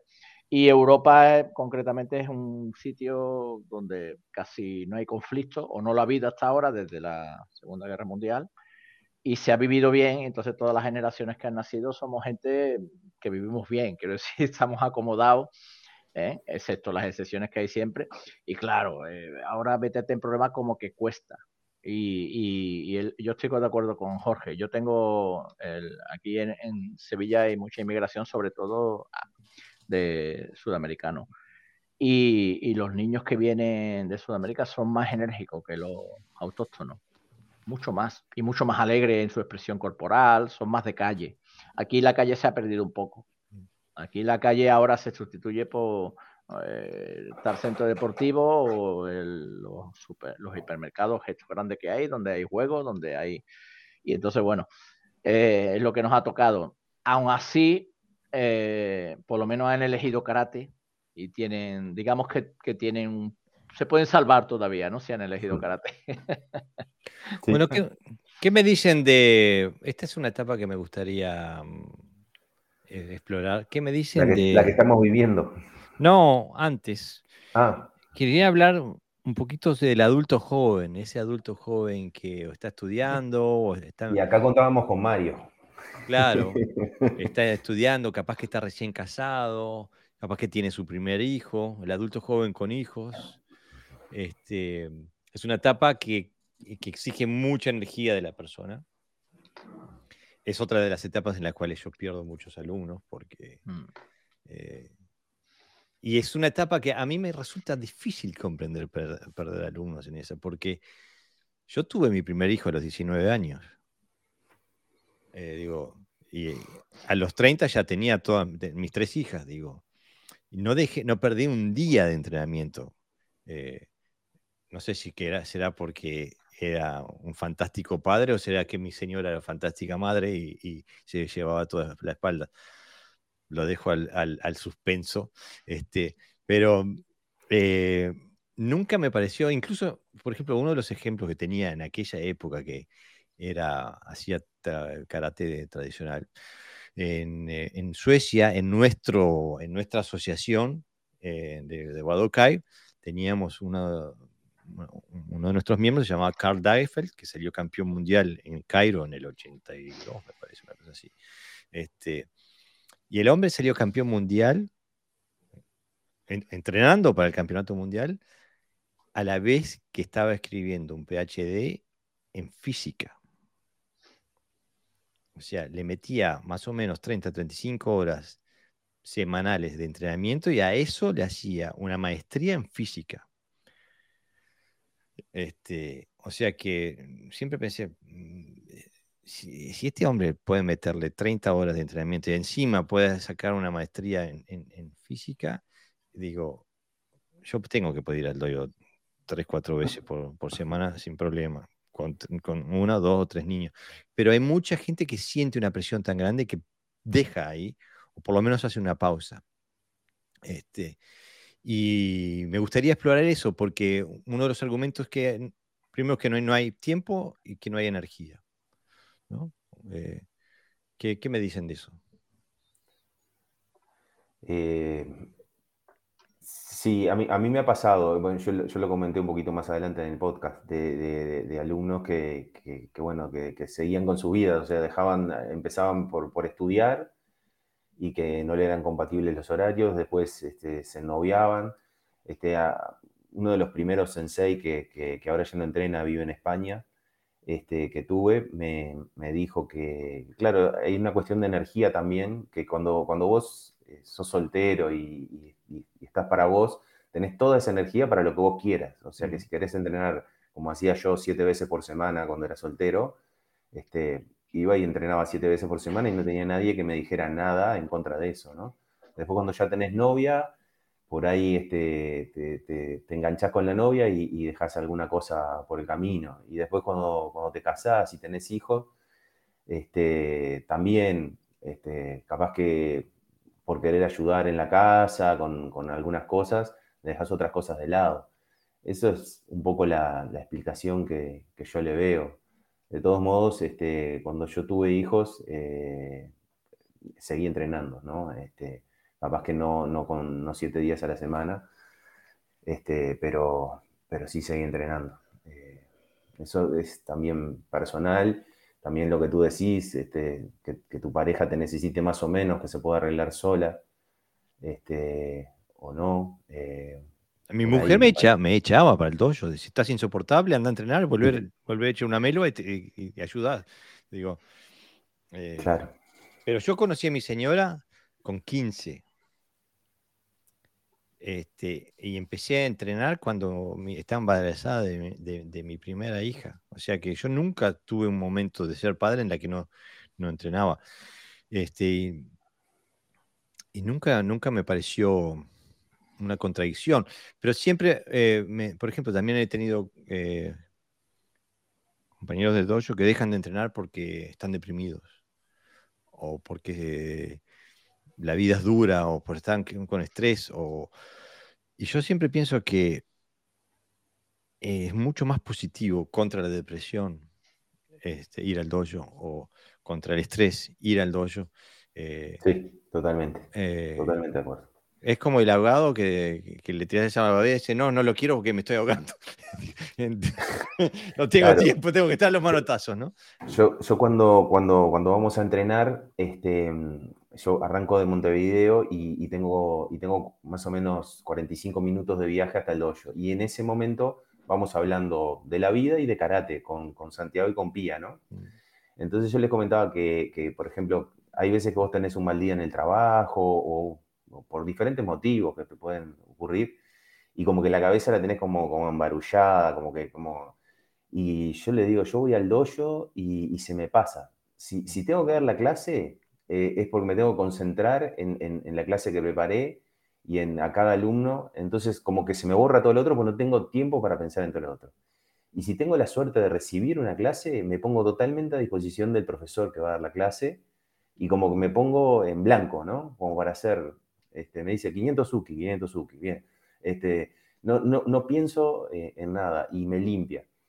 Y la otra vez este, Pia me comentó, así saliendo, que había tenido en el colegio, para, para ella con sus 12 años, una mala jornada, este, y que había ido a karate y había salido de karate y se notaba como que se había olvidado todo eso. Mm. Entonces, chau, yo dije, pa, eso es karate, le dije, eso es karate. Así, me, me, bueno, limpia, ¿no? Claro, yo, yo, creo que hay, hay una cuestión externa, como siempre, que influye en nosotros. Ya hablamos en un podcast, Jorge y yo, sobre la presión social, ¿no? De las normas de conducta que tú tienes que tener, depende qué edad tengas, porque eso influye. Tú, por ejemplo, que una persona eh, ya se ve menos raro, ¿vale? La sociedad ha cambiado afortunadamente, pero yo recuerdo cuando nosotros corríamos por el parque, teníamos 14 años, que ya hace bastantes años, hace un montón, eh, a nosotros nos miraban como si fuéramos unos flojos, ¿no? Por ejemplo, ¿no? Estos son los que hacen deporte, que no trabajan, ni tienen, estudian, no sé qué, y hacíamos, hacíamos tres cosas. Estudiábamos, trabajábamos y hacíamos deporte, ¿no? Entonces, bueno, digamos que la sociedad tiene una especie de, planteamiento donde en cada etapa de tu vida tienes que hacer determinadas cosas y otras no, ¿no? Claro, si tú en vez de ir a comprar las cosas con tu novia para la casa te va a entrenar, pues no está bien, muy bien visto, ¿no? Entonces, bueno, si, si van a ser tu, hijo y, resulta que estás diciendo, a ver si nace pronto, que a las 8 tengo clase, ¿no? tengo que ir al doyo. dile, al médico, dile al médico que se aligere, ¿no? Entonces, entonces, es una tontería, pero es verdad que influye, ¿no? Por ejemplo, y, y hay gente que es fácilmente... Eh, le seduce fácilmente de todas esas cosas porque cree que forma parte de su responsabilidad. Y pero después les pregunta, oye, ¿no has disfrutado nunca el karate? No, sí, así, yo disfrutaba mucho yendo al karate, hay que ver, que me, Pero ¿y por qué no has seguido? ¿Por qué no vuelvo? ¿Por qué te has quitado a ti mismo algo que realmente te aportaba algo? No te saben contestar. Siempre te, bueno, sí, te hacen una, te, te, contestan con una frase como Din, que es, es que no tengo tiempo. Mm. ¿No? es que no priorizas el tiempo. Claro, es que no, claro, exactamente. Yo, por ejemplo, cuando me casé era, era a las 11 de la mañana la boda. Yo me levanté a las 7 y me fui a practicar al parque. Después llegué, me duché, desayuné con unos amigos, como si nada, me vestí y me fui para, para casar. Quiero decir que, que eh, mm, yo podía haber dicho, bueno, pues me voy de fiestorro por la noche y entonces, bueno, cuando me levante, pues me voy para allá y ya está, porque es un día de festejo, ¿no? Es que para mí el festejo es la práctica. Entonces, es, también una manera de comprometerte. Yo, yo todas las etapas de mi vida, por ejemplo, mm, está karate. Todas. Mis etapas de estudio, cuando, cuando yo tenía estudios así, eh, yo estudié FP, ¿no? Yo, yo estudié formación profesional, que está por un lado la universidad y después otras actividades, ¿no? Entonces yo estudié formación profesional. Y, y cuando hacía exámenes, yo estudiaba por la noche. O sea, yo no me acostaba esa noche porque decidía practicar y a practicar y después estudiar. O sea, que le quitaba horas al sueño. Pero yo entiendo que no todo el mundo tiene esa capacidad o esa disponibilidad. Ahora, eso sí, son capaces de irse toda la noche de fiesta. Y después ir a la universidad. Y después a la universidad, eso sí, ¿entiendes? Entonces, las prioridades, como decimos siempre. ¿Por qué lo hacen? Yo, bueno, pues cada uno elige su vida y luego, pues el karate, si no es prioritario del todo, es lo primero que dejan. Sí, eh, yo estoy completamente de acuerdo con lo que decís, Pepe. Incluso también a nivel familiar, digo, mi sensei, mi primer sensei, Shinogami sensei, era japonés, y japonés de la vieja escuela, pero venía de, una familia samurai, era totalmente duro y, puro en su, en su forma. Y una de las cosas que nos había inculcado a rajatabla es que un kata no se interrumpe nunca. Bajo ninguna circunstancia un kata se interrumpe. Aunque se te, esté cayendo el techo encima, terminás el kata y después salís corriendo. hiciste un error, no parás. Eh, ¿Te resbalaste? No parás. Alguien te dijo, hola Jorge, no parás. El kata no se interrumpe. Y mis hijas aprendieron eso, que porque, y mi mujer lo mismo, yo entrenando en el patio de casa, Jorge, hola, papá, hola, buenos días, feliz cumpleaños. Yo no, no respondía hasta que el kata terminaba, cuando terminaba con el rey. Entonces decía, y, me imagino que pensaban que era un rayado, y seguramente lo era, pero era la, cultura que me había formado, entonces un kata no se interrumpe, punto. No importa aunque venga el papa y te diga, señor, ¿qué hora es? No le doy pelota hasta que no termine el kata. este, y bueno, eh, como dice Pepe, es que cómo uno maneja su tiempo y cómo lo prioriza, ¿no? Y bueno, eh, eh, si tenés el bichito, lo tenés y entonces siempre lo buscas. Y si no lo tenés, no lo tenés. Y bueno, no está nada malo no tenerlo, pero eh, esa es la verdadera. Claro, nosotros, Jorge, ya lo hemos hablado y, siempre decimos, me va a salir un proyecto y siempre decimos, pero ¿me va a cortar mi entrenamiento? Mm, entonces me lo pienso, me lo pienso sí o no, ¿no? Yo, por ejemplo, afortunadamente puedo elegir eh, mi horario de trabajo, pero siempre lo elijo en función de si voy a poder eh, eh, practicar o no. Por ejemplo, cuando estuvimos practicando hace, online, hace unos tiempos, estuvimos haciendo las catas estas famosas de corrido, yo lo, lo hacíamos los viernes. Pues yo los viernes, para no ir a trabajar, hacía las horas de clase en el colegio, las hacía los días anteriores. O sea que me acumulaba trabajo para poder dejarme libre el viernes. el viernes. Y encima pagando, quiero decir, encima tenías que pagar las clases, que no era una cosa que se veía gratuita. Y entonces organizamos nuestra vida alrededor de, del karate, ¿no? ¿Por qué? Porque a lo mejor el bicho que nos ha picado es grande o tenía mucho veneno, no lo sabemos, ¿no? Pero yo conozco a gente que, que ha dejado de ir al dojo porque se iba a sacar el canal de conducir. Claro. Y dice que suele, aquí se suele, puedes asistir a las clases o no, haces tus tests, que son bastante fáciles, por cierto, que tampoco es. Luego haces tus clases eh, prácticas, y si no eres muy torpe, con 12 clases ya tienes bastante. Te presentas examen y la mayoría de la gente suele aprobar, ¿no?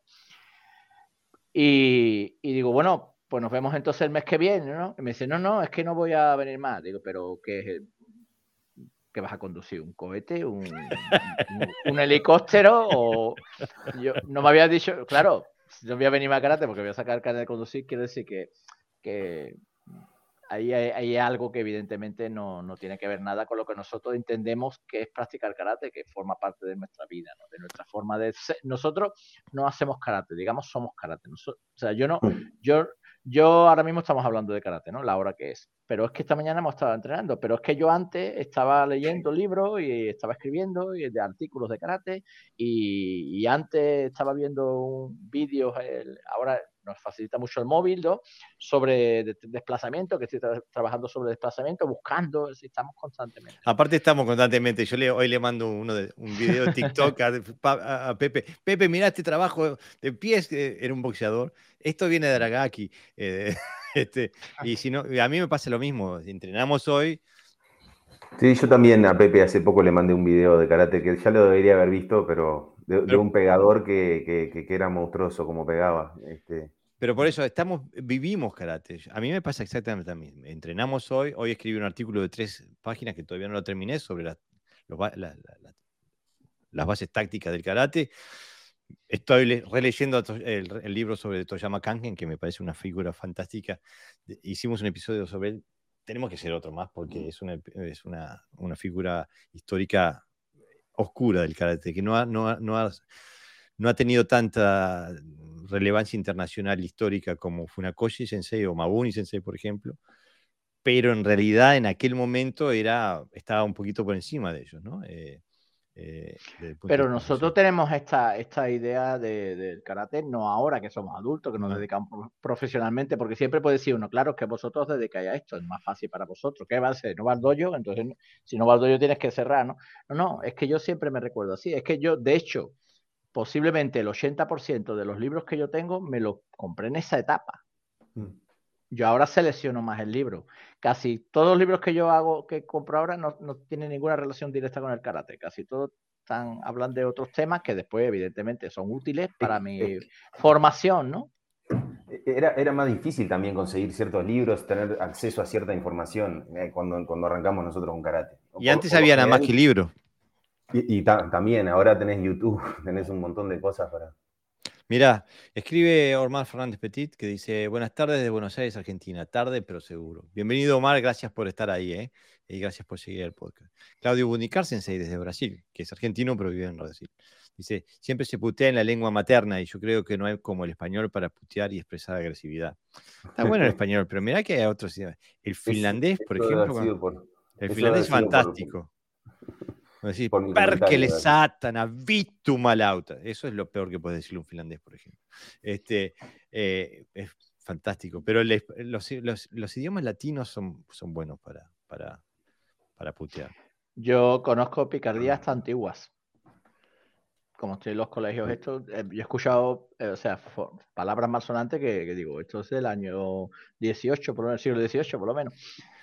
O sea, una variedad que ha ido además, ha ido perfeccionándose con el tiempo. Bueno, a mí me pasa la inversa. Cuando vuelvo a Uruguay siempre hay cuatro o cinco palabras que me dicen que no, que, que no sé qué, qué, quiere decir. Este, mira, Omar Fernández Petit dice, a veces me pasa que voy al dojo arrastrando el alma, voy sin ganas, pero cuando estoy ahí y termino la clase vuelvo completamente renovada. Exactamente, es como que te limpia la mente, te limpia el espíritu. ¿eh? Es eso. Felipe Lerma dice, de acuerdo a su experiencia y relacionado con lo que hablaron de los tipos de entrenamiento, ¿hay alguna edad ideal para cada uno de ellos o depende de si tiene el bicho del karate? No, yo pienso que sí, que hay metodologías, las metodologías de entrenamiento y de enseñanza tienen que eh, variar con la, edad, la etapa de vida en la que está el, Sí, sí, Aunque siempre hay que diferenciar, tiene, que haber una diferenciación en, el, en, enseñanza. Esto, esto, se ve, esto se ve fácil, por ejemplo, eh, eh, a un niño, por muy desarrollado que creas que está, si lo pasas a una clase superior de adulto, por ejemplo, o, intermedio, te das cuenta que su físico no está todavía formado, que hay ejercicio que no entiende, que se puede lastimar, que el, porque no se trata de clase solo de una cuestión física, o biológica, se trata también de comprensión y de madurez personal. Es decir, eh, usas un lenguaje que ese niño no, acaba de entender porque su experiencia vital de la vida no ha llegado a ese punto. Entonces estás hablando de conceptos que él todavía no comprende, que sí los entiende porque sabe el mismo idioma que tú, pero que no lo tiene interiorizado. Asimilado. Asimilado y interiorizado. Sí, sí, sí. Bueno, ¿qué le parece si hablamos sobre la etapa que... Lucho, ¿vos qué edad tenés? Yo soy un poco menor que tú. Ah, Tengo 52. Ah, pero Pendex, total. no, estás en la misma. Después del 5-0. Este... Estamos en la misma, por eso dije la etapa que nos corresponde a nosotros. Seguro. ¿Qué tal si hablamos sobre esta etapa? De, cuando empezamos, pasamos del 5-0. El otro día uno de mis alumnos cumplió 50 y le digo, disfruta lo de ahora, vas en barranca abajo. este, eh, en, realidad, yo hace, hoy estuve buscando ese libro para, releerlo y tener bien claro el concepto, pero era, era un, libro que, hablaba sobre la técnica y la capacidad eh, física, ¿no? y decía que, y bueno, y son vivencias que yo ahora me anoté aquí, este, a los 30 años eh, yo ya, ya, tenía varios años de entrenamiento de, karate y más de una década, y, mi estado físico era excelente. Y, después, este, por 10 años, eh, yo no sentí que, ese estado físico decayera siguiendo entrenando, ¿no? Después de los 40 años ya como que noté que, que había que hacer más ejercicios complementarios como para poder así. Y después de los 50 años me noto como con menos musculatura y, demás. Bueno, el libro este que leí cuando era joven, así como dice Pepe, que, compraba todo lo que podía, este, decía que, que, justamente hasta los 30 años, eh, como que la capacidad física tuya va, va increciendo. A los 30 años, si uno hace ejercicio, se, se forma como una meseta hasta los 40 y después entra a decaer levemente. Y cada década que va pasando, la curva esa se va haciendo más empicada, este, la capacidad física. Pero ese mismo libro que hablaba de artes marciales no era específico de karate, este, decía que la técnica, si uno sigue entrenando, eh, siempre va hacia arriba. O sea, graficaban el, tiempo en años de entrenamiento y la técnica y decía que siempre iba hacia arriba. Obviamente, este, yo, he visto sensei de mi escuela con más de 80 años entrenando, lo, que se ha, dado a llamar la, cuarta edad, y, y, vos ves que capaz que su técnica ya no era buena porque no tenían todo el apoyo muscular, óseo y demás como para cuando tenían 50 años, por decir algo, ¿no? Este, pero, pero ta, e, eso es una cosa que me gusta del karate porque si uno sigue entrenando, su nivel técnico puede seguir avanzando por más que su cuerpo decaiga, ¿no? Este, Voy a comentar esto nada más. Mm. Digo, yo, y sé que estoy, aparte, tengo la prueba, este, no sé si lo puedo mostrar. Eh, sé que Pepe piensa igual eh, y lo vive eh, más o menos igual, porque, bueno, hoy estuvo ahí, este, hoy publicó Pepe, no, no sé dónde lo publicó ahora, pero publicó... Cobucan sí, que publicó justamente que eh, entrenando físicamente, después de haber entrenado, haber trabajado con karate funcional y bunkai, este, hoy de mañana, él entra haciendo su entrenamiento físico este, antes de, venir acá al, podcast. Eh, y pienso que mm, para mí fue una, lucha interna, porque siempre tuve la, siempre me atrajo el, trabajo técnico. Este, pero en determinado momento me di cuenta que le tenía que prestar atención eh, al trabajo físico si no quería perder mis atributos marciales. Entonces, eh, ahora eh, intento de forma regular trabajar este, eh, sobre todo con calistenia, que me permite trabajar con resistencia muscular y a la vez trabajar con, resistencia cardiovascular. O sea que me parece que ese es el entrenamiento que me, tengo que gastar menos tiempo y que me da más resultado, de acuerdo al tiempo invertido. Este, y es evidente que hay que, que, hay que, que, hay que que hay que enfocarse en, el trabajo físico para, para por lo menos frenar la velocidad de deterioro, que es, es, es, innegable.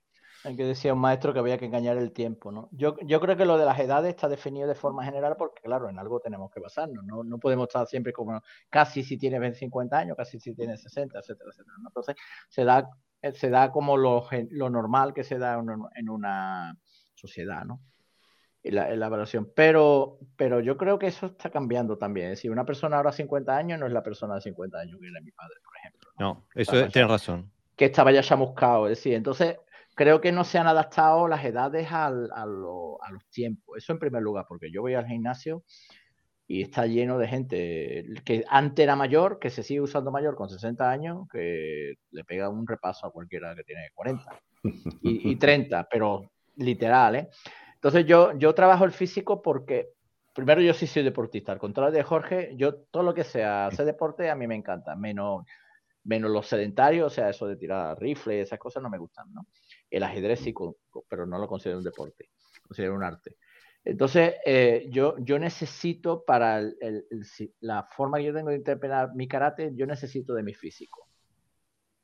Yo no podría, yo no podría expresar mi, porque yo, yo busco mucho látigo, mucha relajación, entonces necesito de cierta, de cierta eh, habilidad de física para poder expresarlo, ¿no?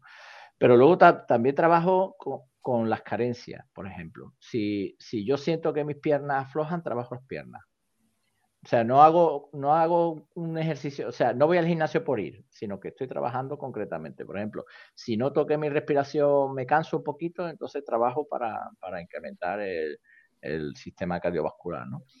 Eh, empecé a correr otra vez, porque a mí no me gusta correr en la calle, jugando a fútbol sí me encanta correr, soy, un poco para arriba abajo, pero en la calle no me gusta. Entonces yo suelo coger la elíptica, suelo hacer elíptica o suelo hacer cinta. Entonces, trabajando con la lística, hace una semana, eh, eh, en media hora hice cuatro y pico de kilómetros, lo que te marca, ¿no? Que a lo mejor ha hecho más, en la calle a lo mejor hace más, hace menos. Pues una semana después estoy haciendo mm, casi siete con el mismo tiempo. O sea, que quiero decir que me marco retos a nivel físico también y lo hago como si fuera karate. Entonces, cuando, cuando corro en la banda, lo que hago, como yo hago boxeo, y no me gusta correr la calle, entonces hago eh, carreras de tres minutos, camino un minuto. Carrera de tres minutos, camino un minuto. Mm. Tres asaltos. Al siguiente día, cuatro asaltos. Al siguiente día, porque trabajo por semana, ¿no? A corto plazo. No me puedo permitirlo a un año porque no sé si ya, pues ya puede o no. ya en nuestras edades los objetivos tienen que ser a corto plazo. Entonces, Vuelvo a hacer lo mismo, lo que pasa que a lo mejor en, el tercer, en la tercera repetición de tres minutos acelero, se voy cambiando, voy cambiando. Entonces, estoy trabajando, siempre como dice Jorge, ¿no? Pensando en el karate. Hago pesa, pues si hago con pocos kilos, hago rápido. Si hago con más kilos, lo que hago es conexiones, ¿no? Con el cuerpo. ¿Cómo me coloco el cuerpo para poder trabajar con peso? Y entonces eh, me mantiene una forma física alta, muy alta además. O sea, yo tengo mis alumnos dicen, pero ¿cómo puedes moverte tan rápido todavía? Y, quizás es por eso, ¿no? Por la, un poco quizá biológico, pero también es por el tipo de entrenamiento que, que, que, has estado continuo. Yo supongo que una persona que empiece con 50 años a entrenar, pues lo tiene un poquito más difícil. Y sobre, y sobre de, de, que no es una etapa decaente, sino que puede ser una etapa de aprendizaje, yo empecé a hacer boxeo con 50 años. Yo dije un día, me voy a hacer boxeo. Cumplí los 50 años y digo, en vez de colgar los guantes, que es lo que hace la mayoría, yo voy a comprarme unos guantes y voy al boxeo. Quiero decir que es una, una cuestión también de, de, actitud y de cómo inviertes tu energía, ¿no? Entonces, y eso es una retroalimentación, porque yo siempre me veo joven. Muchas veces la gente me dice, yo no te esfuerces tanto que te va a pasar algo. Y digo, te juro que no. O sea, yo no siento ni cansancio, ni, ni dolor, ni nada, ¿no? Pero la sensación que da fuera, tú eres una persona adulta para ellos, pero tú dentro no eres una persona adulta. Y además tu cuerpo no es un obstáculo para poder hacer ese tipo de ejercicio. Ahora, si me dices, haz dominada, bueno, pues eso no lo puedo hacer. ni, me interesa. Ni, vamos, tampoco lo hace con 25 años. Si me dice, si me dice eh, yo qué sé, tienes, tienes que nadar tantos kilómetros, no me interesa ese tipo de ejercicio. Me interesa es que, que mi karate y mi forma física estén a la par, ¿no? Y me noto cuando estoy menos potente a nivel físico que influye en, eh, el karate. sí, sí. Influye directamente. O sea, que, que, el karate tiene, queramos o no, tiene mucha relación con lo, con sí, Sí. Sí, sí, se apoya, se apoya en el físico, sí, sí, sí. Es decir, que yo, aliento, que yo aliento que aunque te estés gordito, no pasa nada, que eso con un poquito de dieta y de entrenamiento eh, se quita rápido, ¿no? Eso se quita, y, vuelven los músculos. Y, que y esta que, que, que la edad no tiene, no es una excusa. Lo que sí tienes que ser inteligente, qué tipo de entrenamiento haces, eso sí, eso siempre. Mira, Marcelo escribe, en estas edades el trabajo físico es clave. Por ejemplo, el porcentaje de masa muscular de las personas que entrenan fuerza es sustancialmente mayor a los que no, y con ello su estado de salud. Por supuesto, menor riesgo de enfermedades y mayor calidad de vida.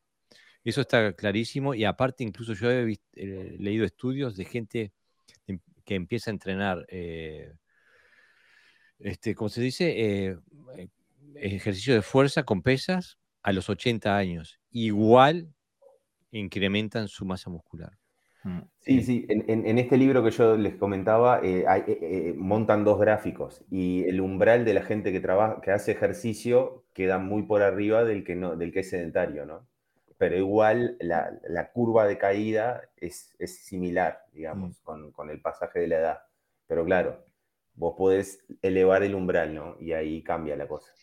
Claro, mira, yo por ejemplo, como el, eh, nosotros podemos decir, la gente que, yo conozco a mi alrededor, eh, realmente no ha variado mucho. Eh, sí tiene esa curva, ¿por qué? Porque los objetivos que teníamos al principio, o que yo tengo personalmente, desde que yo empecé karate, quitando alguna fase así donde sí he competido, son los mismos que ahora.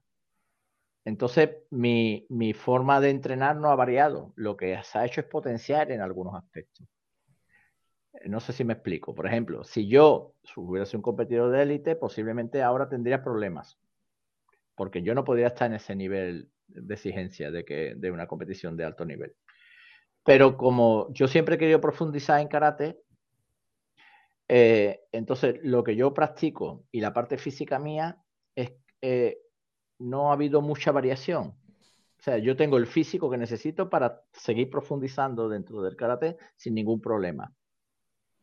Y por eso es, importante que, hemos hecho con nuestra vida de karate, ¿no? Eh, hacia dónde hemos ido. Y depende hacia dónde te hayas ido, pues notarás que estás igual, estás mejor en algunas ocasiones, o tienes carencia y estás en cuesta abajo, ¿no? Y yo esa sensación de estar cuesta abajo no la tengo porque, porque mi físico me sigue acompañando para lo que yo busco en karate. De hecho, incluso en algunas cosas está, como otra vez hemos reflejado, está, estoy mejor porque tiene más nivel de coordinación fina, más sensibilidad, más conexiones. Entonces, eh, creo, que, creo que, se puede trabajar en una dirección toda la vida sin, sin que el físico sea un problema. Yo le perdí el miedo a la vejez dentro del dojo, porque me di cuenta que mi experiencia dentro del dojo sobre el tatami es la misma los, retos son los mismos, las soluciones son las mismas, el cansancio eh, se siente igual, eh, las victorias se sienten igual. O sea, la experiencia de estar adentro del dojo, de estar sobre el tatami, sigue siendo la misma. Entonces dejé de preocuparme, porque no importa si, si antes podía ser 100 lagartijas y ahora puedo hacer 90, o puedo hacer 70, o puedo hacer 30. La experiencia es lo que vale. No importa si antes podía hacer 200 catas y ahora puedo hacer 100. Si la experiencia es la misma, si mi vivencia es la misma, no perdí nada. Eh, creo que la gran diferencia que, hacemos eh, hoy en día, y estaba pensando en eso cuando estábamos hablando de los libros. A mí me pasa que ahora tampoco, también compro menos libros. ¿Por qué? Porque hay, quedan menos libros digno de, mi, de, yo leer, en el sentido de que eh, no estoy para leer un libro de principiante de karate, no estoy para comprar un libro de karate donde muestran Taikyo Kushodan este, y, muestran Oizuki. E, estoy buscando más allá ahora, con, ya tengo décadas en esto. Entonces, creo que nuestras exigencias de, lo que, de lo que queremos sacarle de la vivencia del karate se transforma, tiene una metamorfosis. Yo entré en el dojo buscando defensa personal este, cuando entré la primera vez. Y, si, es como ir a, la pileta porque querés aprender a, nadar. Y bueno, ¿qué haces tres meses después que aprendiste a nadar? ¿Seguís nadando o, o dejas? Eh, eh, uno uno crece, seguro, uno madura, uno. Y entonces lo, eh, lo que, pienso que pasa a muchos, o sea, o, o, tu, o, tu, o tu meta, tu motivación de estar en el dojo cambia o muere. Y, pienso que los que sobrevivimos adentro de un dojo tanto tiempo como nosotros tres que estamos sentados acá, hemos pasado por esa metamorfosis del karate y nuestros objetivos, nuestra motivación de por qué estamos sobre el tatami cambian. Y como dentro de los objetivos que, y las necesidades que yo tengo de estar dentro del dojo hoy son plenamente cumplidas, no siento que perdí nada. Aunque seguro, si te pones con un cronómetro y digo, a medir mi, output físico, seguramente es muchísimo menor que cuando tenía 25. Pero mi experiencia es que no perdí nada. estoy intacto. Y entonces no me preocupo. Gasté, gasté nafta mental eh, en, preocuparme hasta que llegué antes No, pero, pero incluso estás mejor, ¿eh? Quiere decir que, uno se siente que tiene más experiencia y, sabe cómo utilizar todas esas herramientas que teníamos, ¿no? Dispersas se van como, como eh, sabiendo, sabiendo manejar. O sea, tú dices, pues antes la relación, pues ya tengo conceptos de relación muy diferentes, ¿no? De sensaciones, de, de, cómo usas el peso, etcétera, etcétera. Entonces, tienes más conocimiento, has profundizado más, tienes más experiencia y entonces la aplicas de forma más eficaz en ti mismo. Yo esa sensación que tengo es lo mismo. Y además me pasa en todas las actividades que hago. Yo, yo antes era un poco cabra loca, ¿no? Decir, si yo quería pegarle un mago a uno, me iba para ahí y lo soltaba. Y ahora si quieres entrar a Maigeri es otro nivel de, de movimiento, ¿no? Cuando manejas la espada tienes otras sensaciones. Entonces, claro, eh, eh, si, permanecemos y, nos orientamos bien, si nuestra mirada está enfocada donde debe, pues seguramente diremos, pues no he perdido tanto. Ahora, si estás pensando que estás más gordo, más viejo, entonces que eres más feo, pues claro, entonces siempre está, no es que estás perdiendo ahora, es que estás perdiendo desde que nace, quiero decir, porque más feo imposible, así que en esa no puedo, no, no puedo perder. No, pues espérate, si duramos 80 años, seguramente, seguramente. Mira, Rafael Ángel Bustelo dice: Os, hace 42 años que practico Shotokan.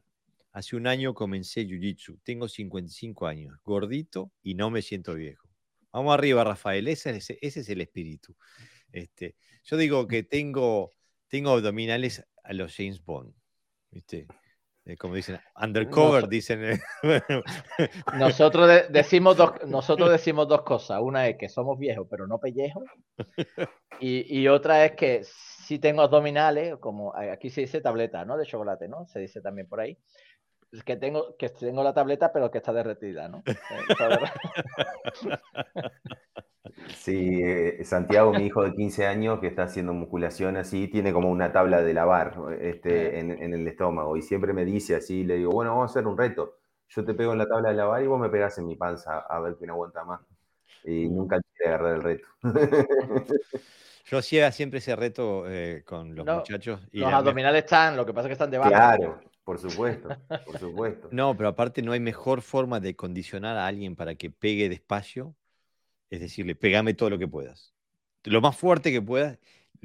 ya con eso lo condicionaste para que tense todo este, y no te pueda pegar.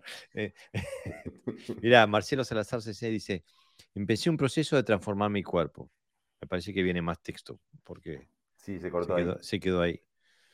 Este, te vi, ah, ahora no, ahora fue René Cavieles, pero te vi, Marcelo, te vi, me parece que te haciendo pesas o cosas por allí. Decime si es eso de qué se trata. René Cavieles dice: Buenas noches, Sensei. En todas las etapas de mi vida, eh, llevo, y llevo desde los 15 años practicando karate, el karate siempre me ha permitido estar muy por encima de las personas de mi edad, tanto físicamente como mentalmente. Los beneficios del karate en personas como nosotros, que llevamos más de 45 años de práctica activa, son innegables. Cuando digo mi edad, no me creen, pues mi físico y mi mentalidad es mucho más jovial que las personas de mi edad. El karate es mi vida y mi vida es para el karate. Eh, bueno, creo que eso es un resumen de, de, la experiencia que tenemos, que hemos vivido todos en ese. Aunque a mí no, no creen mi edad por lo inmaduro, no por mi apariencia, pero, este, este, pero ¿qué se le va a hacer? No se puede ganar en todas.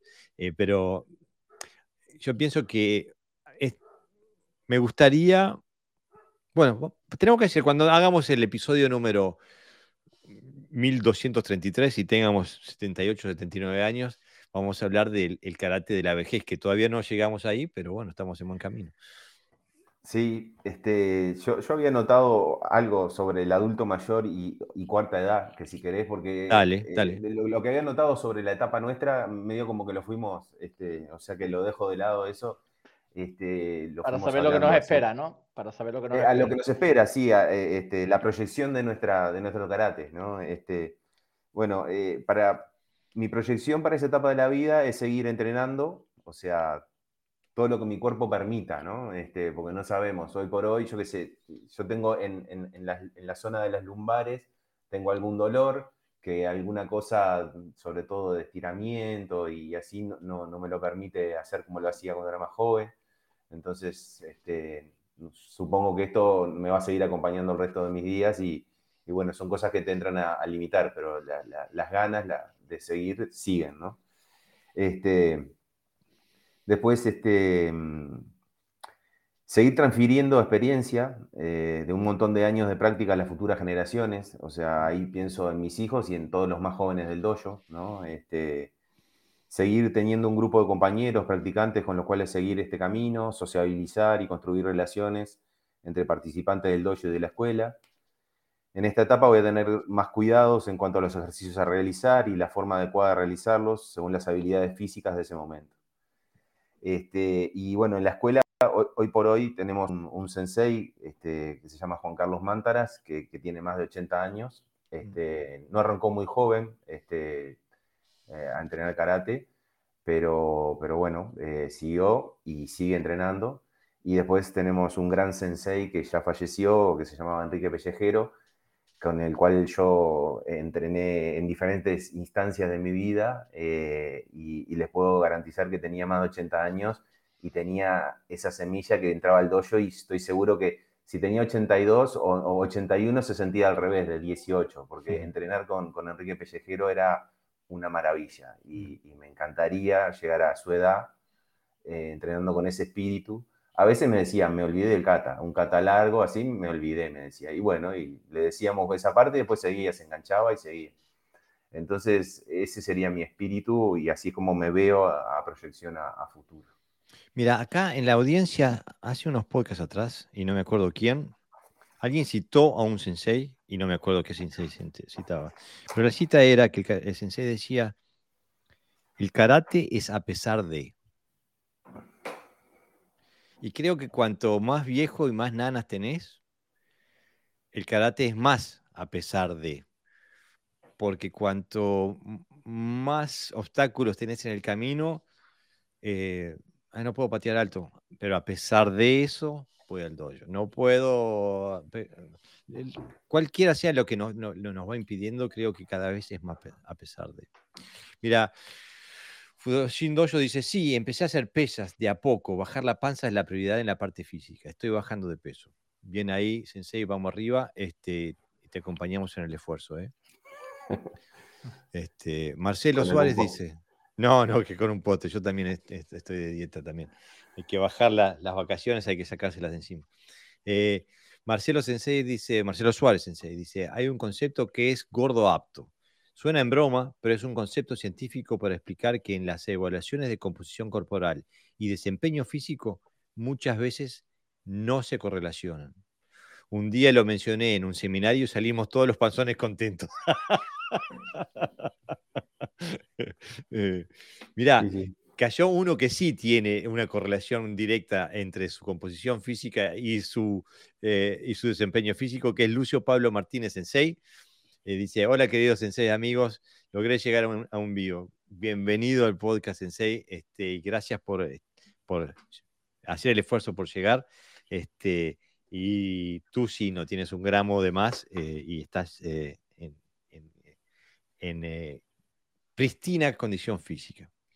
Y ahora que cae Lucio Sensei, quiero hacerles recordar que Lucio Sensei va a ser uno de los exponentes del Dojo Abierto número 3, que va a, ser, eh, va a tener lugar el 12 de agosto. Y en la calle Echeverría 1582, Barracas de Belgrano, entre las 16 y las 18 horas. Ariel Garófalo Sensei de la revista Muxo, que es el patrocinante del de, Dojo Abierto, dice que va a tener lugar exactamente entre las 16 y las 18 horas. Así que hay que llegar antes, compañeros. las inscripciones son en mocuso.ar. Eh, Rafael eh, dice, yo practico karate, jiu-jitsu, gimnasia funcional y natación. No bajo un kilo, dice. bueno, lo que pasa es que eh, la cocina, lo que pasa en la cocina también tiene sus, su jeito, ¿no? Este, este, si te gastás 5.000 calorías en, entrenamiento y después te comes 6. Muy bueno, el que gaste 5.000 calorías es que es un, monstruo, porque te, te harta de correr la cita y, 68 calorías, dice tú. Si, esto nada más que huela, nada más que huela un helado, ¿no? Ni comértelo, lo huele ya. Mira, Lucio Sensei dice, vamos a aprender y practicar después de la práctica de karate, técnicas respiratorias de yoga antiguo. Súper interesante. Lucio, ¿sabes si lo van a emitir en vivo? Este, me encantaría poder ayudar en esa, en, esa faceta también. Me encantaría que lo emitieran eh, internacionalmente, así los que estamos lejos podíamos eh, participar. Este, y bueno, una cosa que había planeado para el podcast de hoy, pero no nos dio el tiempo en absoluto porque le dimos a, la labia. Dejé cosas por el camino. llevamos, llevamos un minuto nada más, Jorge, según el reloj de aquí. Llevamos una hora y 55 minutos. Mi, mi, mi, sensación estando hoy adentro del podcast fue que se pasó rapidísimo el tiempo. Este. Eh, Lucio dice, ni idea qué pensó Ariel, pero sería genial. Bueno, decirle a Ariel que el podcast está a su disposición. Si se anima a hacer la parte logística para poder emitir, lo emitimos por acá. Eh, me encantaría. No, pero también me hubiera gustado hablar de las diferentes, porque hablamos de las diferentes etapas de la persona que entrena karate. Ahora, me gustaría también hablar de las diferentes etapas del karateca, ¿no? Cuando empezamos con, como novicio, con el cinturón blanco y después si seguimos, terminamos capaz que como sensei en algún lado. Em, ese, ese, viaje eh, hubiera sido interesante. Y bueno, si lo tenés pensado, tenés cinco minutos. Cuatro. Eh, este, este, no, no, pero eh, digo, si hay, una cosa que, yo extraño y que a veces reencuentro, es el, ese estado emocional del principiante. Eh, ese, por ejemplo, los, los, olores me pueden llevar. Si paso por algún lugar donde haya olor a sudor, a, a ropa mojada y angustia, me siento transportado al, al dojo cuando tenía, tenía cinturón blanco, cinturón amarillo, cuando era un principiante. Este, eh, esa, esa, esa mezcla de, descubrimiento de que todo es nuevo, todo es interesante, todo es peligroso, eh, esa etapa desaparece con el tiempo porque ya conoces todo, Ahora tenés que profundizar, ¿no? Pero, o casi todo. Eh, seguro, o sea, sabes, sabes el contexto de todo. Ahora tenés que ir para adentro, ¿no? Pero todo, el mapa ya lo tenés, ¿no? Y ahora tenés que recorrerlo, pero al, principio estabas que estaba, ibas descubriendo pedacitos del mapa, ¿no? Este, y ahora sabes dónde tenés que ir y bueno, tenés que darle. Pero la, la novedad desapareció, ¿no? La novedad de, el descubrimiento. Ay, la primera vez que te muestran un kata, hay que decir, empezar. Hincar los dientes en un kata nuevo, por ejemplo, ese tipo de cosas. Este, a esta altura eh, eh, no están por ahí, ¿no? Este, pero es una. Me gustaría que. Eh, tenemos que hacer un podcast sobre eso, hablar sobre las diferentes etapas, ¿no? La, la del novicio, la del Q, la del Shodan, la del instructor, la del sensei, todas esas partes que son... Yo, decía, yo decía eso de que siempre, siempre se puede seguir aprendiendo porque, por ejemplo, eh, yo empecé a escuchar este, este podcast en, la pandemia, el no poder entrenar tanto con compañeros en el dojo. Y bueno, y al principio era como, como cuando ves una serie que tiene varias temporadas y que te lo querés comer todo así en, un fin de semana. Entonces empecé a, saltear capítulos y iba a los que me parecía por, por el título y por lo que decía lo, y empecé a escuchar así. Y después, a través de este podcast, llegué al karate funcional. Y, bueno, y después de todos los años que tenía, recién el año pasado llegué al karate funcional.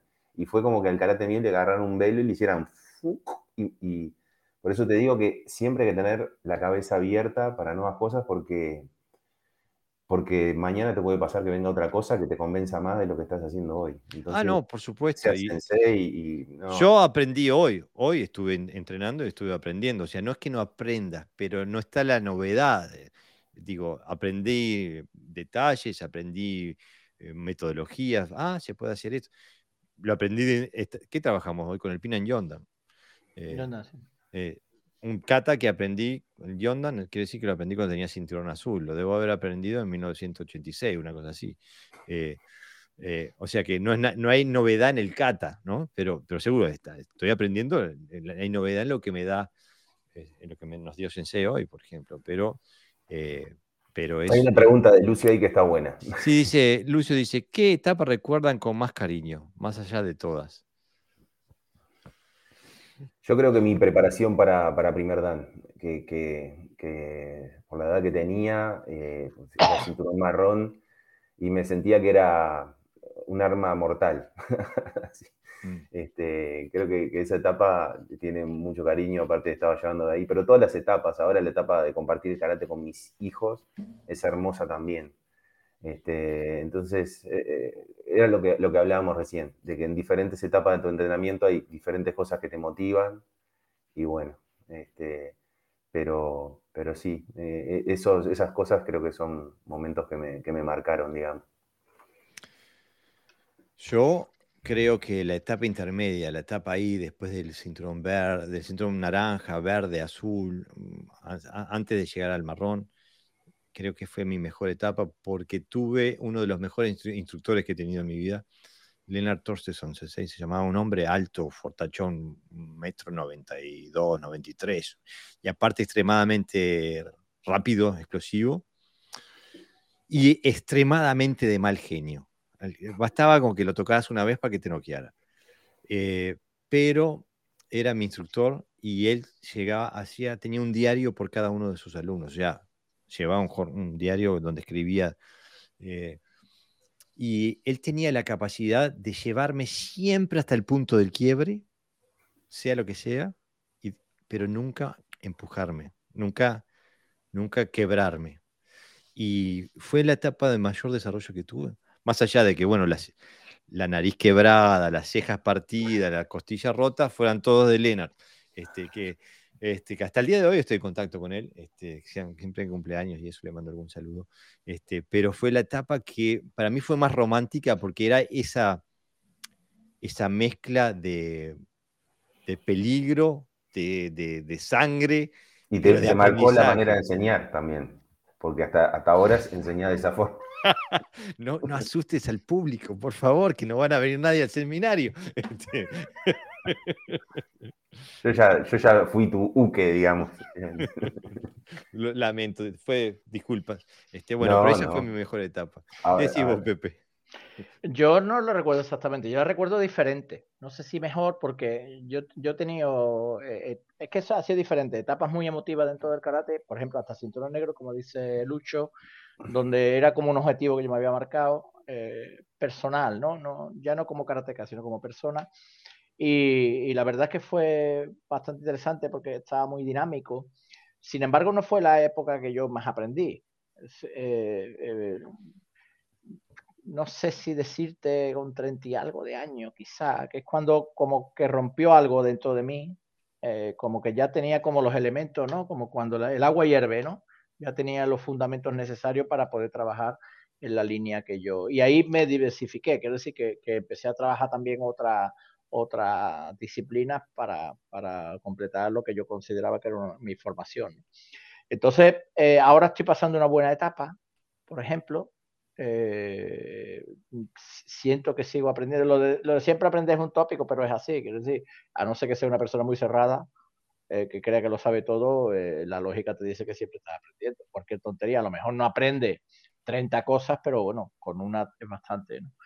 y ahora tengo una buena etapa me siento motivado, no, no, hay muchos obstáculos, a nivel profesional también me va bien, quiero decir que, que, está todo como coordinado para que yo no tenga ninguna excusa para no mejorar. Entonces, son diferentes, son diferentes. Quizá la, la más, tampoco he hecho de más ninguna, ¿eh? Es decir, que no, que no, no siento que haya perdido nada en el camino. Lo que sí es cierto es que creo que lo que nos marca todo es esa primera fase, ¿no? Recuerdo eh, eh, cuando yo eh, empecé a hacer karate, lo hice una asociación de vecinos del barrio, era, la asociación de vecinos era el bar del barrio. O sea, era un bar que había allí que teníamos que separar las mesas con el suelo, el suelo de raso, irregular, ¿no? Exactamente, irregular de tanto arrastrar las mesas, con lo cual cuando desplazaba, normalmente te, te rajaba todos los, pies y sangraba, sangrabas y demás. Y recuerdo también ese momento porque en, aquella época mi padre no estaba trabajando, se quedó parado y entonces tenía dificultades en, la, bueno, económicas, ¿no? Pasamos ahí un par de años regulín y después se normalizó todo. Y entonces compré un karate a un, amigo de segunda mano. Y cuando lo sacó de la bolsa, ese olor que me llegó a tela, es, como algo, además, yo, yo, no suelo tener mucha memoria para los olores, ¿no? Yo sí, yo, yo sí lo huelo, sí, pero, pero me, si hago así, siento ese olor. Mm. O sea, me, me, llega, sí me sale de la memoria, ¿no? Y son esos detalles que, por ejemplo, ahora no me pasa. Mm. Ese, tipo, ese detalle de oler el karategi, mm. de abrir la sala, ¿no? Y, y ver a la gente allí practicando. Eh, ya cuando llegas al dojo, vas llegando al dojo y escuchas ya los que hay, ¿no? Eh, o sea, todas esas cosillas que, están fuera de, digamos, de lo que es la práctica pura y dura, pero que influyen de alguna manera también en tu formación. Eso ya a mí no me pasa, quiero decir, yo cuando voy a un sitio ya hoy es como todo más frío, o sea, sigo aprendiendo, eh, estoy súper motivado, pero la impronta ya no, es, la misma. no es la misma. ya no me llama la atención esas pequeñas cosas. Rafael Ángel Bustero dice, un día los mares eran mares y las montañas montañas. Después los mares no fueron más mares ni las montañas montañas, hasta que los mares volvieron a ser mares y las montañas volvieron a ser montañas. Perdonen la filosofía con respecto a las etapas. Gracias, Sensei. ¿eh? Mira, y Lucio tiene otra pregunta incisiva. Dice, ¿y lo más doloroso mental y emocionalmente? Yo sé inmediatamente cuál fue la peor etapa emocional y mentalmente. Bueno, mientras ustedes piensan, yo cuento la mía. yo, lo tengo, yo lo tengo claro, pero tampoco. Para mí, el momento más doloroso mental y emocionalmente fue cuando fue todo el proceso que me llevó a la búsqueda del carácter funcional. Mm todo el proceso de decepción, de, preguntas sin respuestas, de metodología fallida, todo eso que me, que me frustró durante años, eh, que, donde daba la cabeza contra la pared, este, todo ese proceso cuando culmina, eh, todos esos, esos años fueron los más dolorosos y los más frustrantes de, de mi carrera, mi karate. Sí, porque eso suele ir acompañado además de un abandono del dojo, eh, lo que significa de donde te has formado, hay amistades, hay cariño por medio, mm. a pesar de que pues, hayas podido no estar de acuerdo en determinadas cosas. Y claro, mm, empiezas una nueva etapa muchas, muchas veces que no, bueno, muchas veces no, no suele estar solo porque los demás no te acompañan. Quiere decir que nos dice, mm. ah, tú vas por este camino, venga, vamos a ir contigo, ¿no? Todo lo contrario, más bien al revés. La gente se define en algo que no suele ser lo que tú haces. Eh, dolorosa a, nivel personal, sí, a nivel de marcial, todo lo contrario. Mm, eh, yo soy dado a que para mí, como soy un poco como Rambo, ¿no? Lo, que los demás llaman guerra, yo lo llamo gar, ¿no? Entonces yo, yo me muevo bien en el conflicto. Quiero decir que no soy una persona que, que se asuste mucho por los acontecimientos, pero sí es verdad que a nivel personal, pues sí, tiene su coste. Y sí, eh, también, yo voy por el mismo lado de Pepe. Este, capaz que cuando, cuando perdés a algún maestro que le tenías aprecio, porque, porque es inevitable que todos en algún momento no vamos a estar, este, eso que, que, está dentro del karate, digamos, como que, como que te llega. Después también capaz que tenías expectativas en algún alumno que invertiste unos cuantos años de tu vida en algo y deja de entrenar y no vuelve este, también como que esas cosas te hacen, te hacen como, pero bueno, es, parte, es parte de la vida y hay que llevarlo, hay que, llevar, hay que seguir para adelante. Este, no, no, hay, hay una solución. No. Hay que, es una de, de cal y otra de arena, como dice el refrán. Mm. Bueno, tenemos que dar las gracias a Lucio Sensei, ha venido con llegó, estuvo 10 minutos, dejó tres preguntas fantásticas. Este, eh, la verdad que tenés que venir más a, menudo al podcast. Bueno, ahora ya sí, vamos por los 10 minutos Las 2 horas, 9 minutos, 23 segundos. Este, para que cae Marcelo Sensei dice, tengo presente entre otras etapas de mi karate las veces que volví a cinturón blanco. Fueron cuatro y puntuales en, en, 37 de práctica. Hace un tiempo ocurrió la última. Ustedes tres son culpables. Gracias, Marcelo Sensei. Este, no era nuestro, nuestro objetivo que fuera un momento de dolor. ¿eh? Este, eh, bueno, sí, lo, sí, lo que le pasó a Marcelo cuando, cuando, cuando les dije que los escuchaba, este, al principio, este, como que, como que, como que quiso seguir en lo mismo y después cuando se dio cuenta, se dio cuenta que no, no, eh, mira, una, una, cosa que se me ha ocurrido, a esta, a esta hora ya se me ocurren cosas, ¿no? no sé si bueno o no. Cuando, eh, cuando estás herido, cuando tienes una herida, el médico te cura, o la enfermera o el enfermero te cura, te causa dolor. ¿Vale? ¿Es necesario ese dolor para la cura? Sí. Tiene incluso que coser, ¿no? A veces sí, no recursos comprendemos que tenemos que pasar por ese dolor para que nos cure esa persona. Nunca decimos, hay que ver qué mal se ha portado conmigo, hay que ver lo que me está haciendo, ¿no? Sino todo lo contrario, se le agradece, ¿no? Yo creo que esa idea se tendría que trasladar también al mundo de la marcialidad, porque a veces cuando curamos dolores, queriendo o no queriendo, eh, a veces no se acaba de entender que, que curar duele. y que entonces, en vez de rechazarlo, mm, a lo mejor tenemos que plantearnos de que, bueno, que forma parte de, la naturaleza de la salud o de la cura, como queramos llamarlo. Bueno, eso es lo que quería decir. Y por eso mismo, digo, por eso mismo para mí fue un proceso doloroso el, eh, la, transformación, ¿no? Dejar algo y poder empezar a buscar un karate funcional.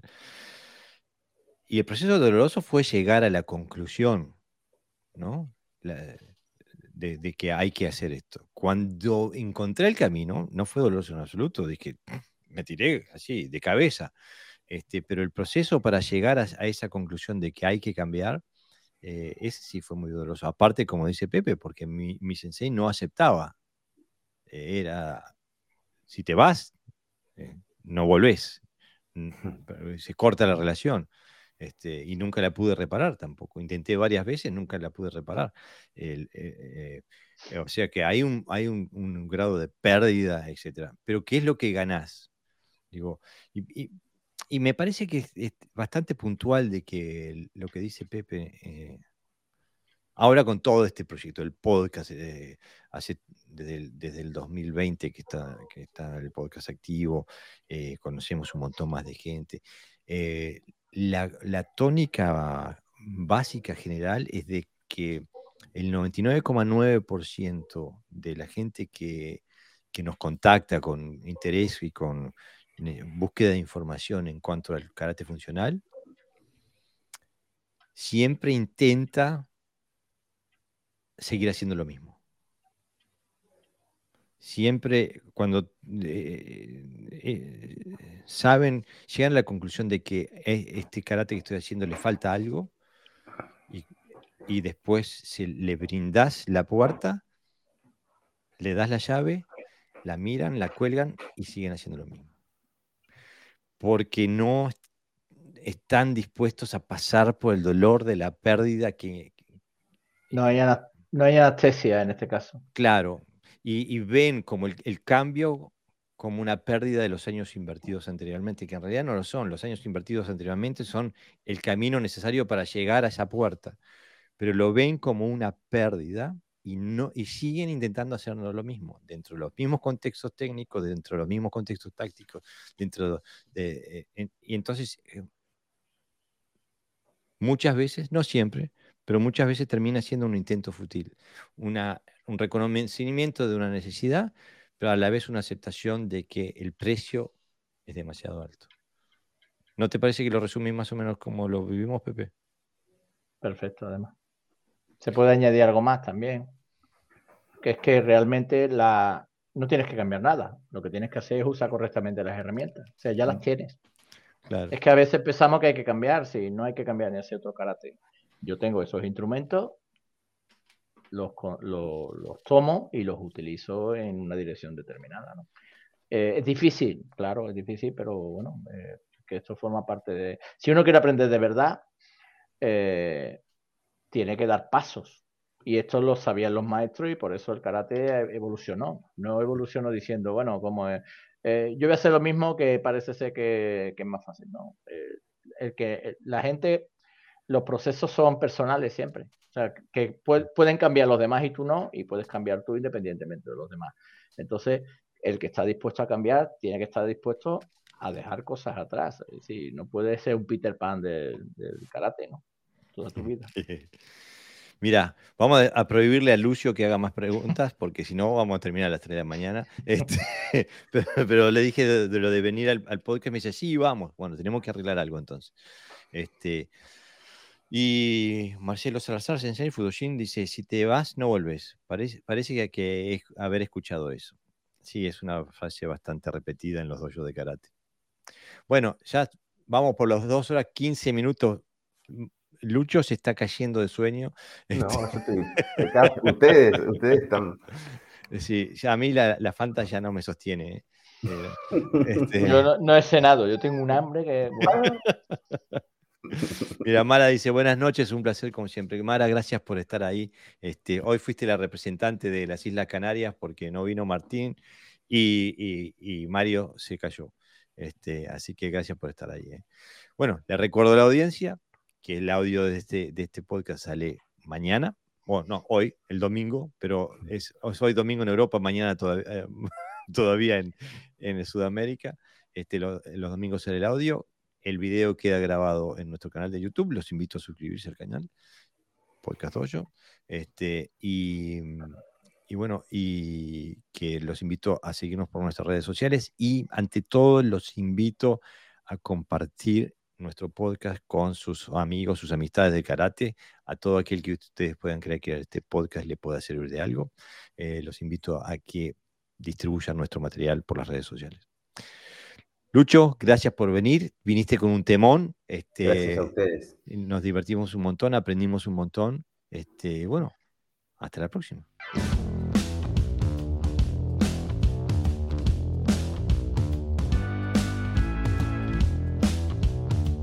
Esto ha sido todo por hoy. Espero que hayas disfrutado del episodio.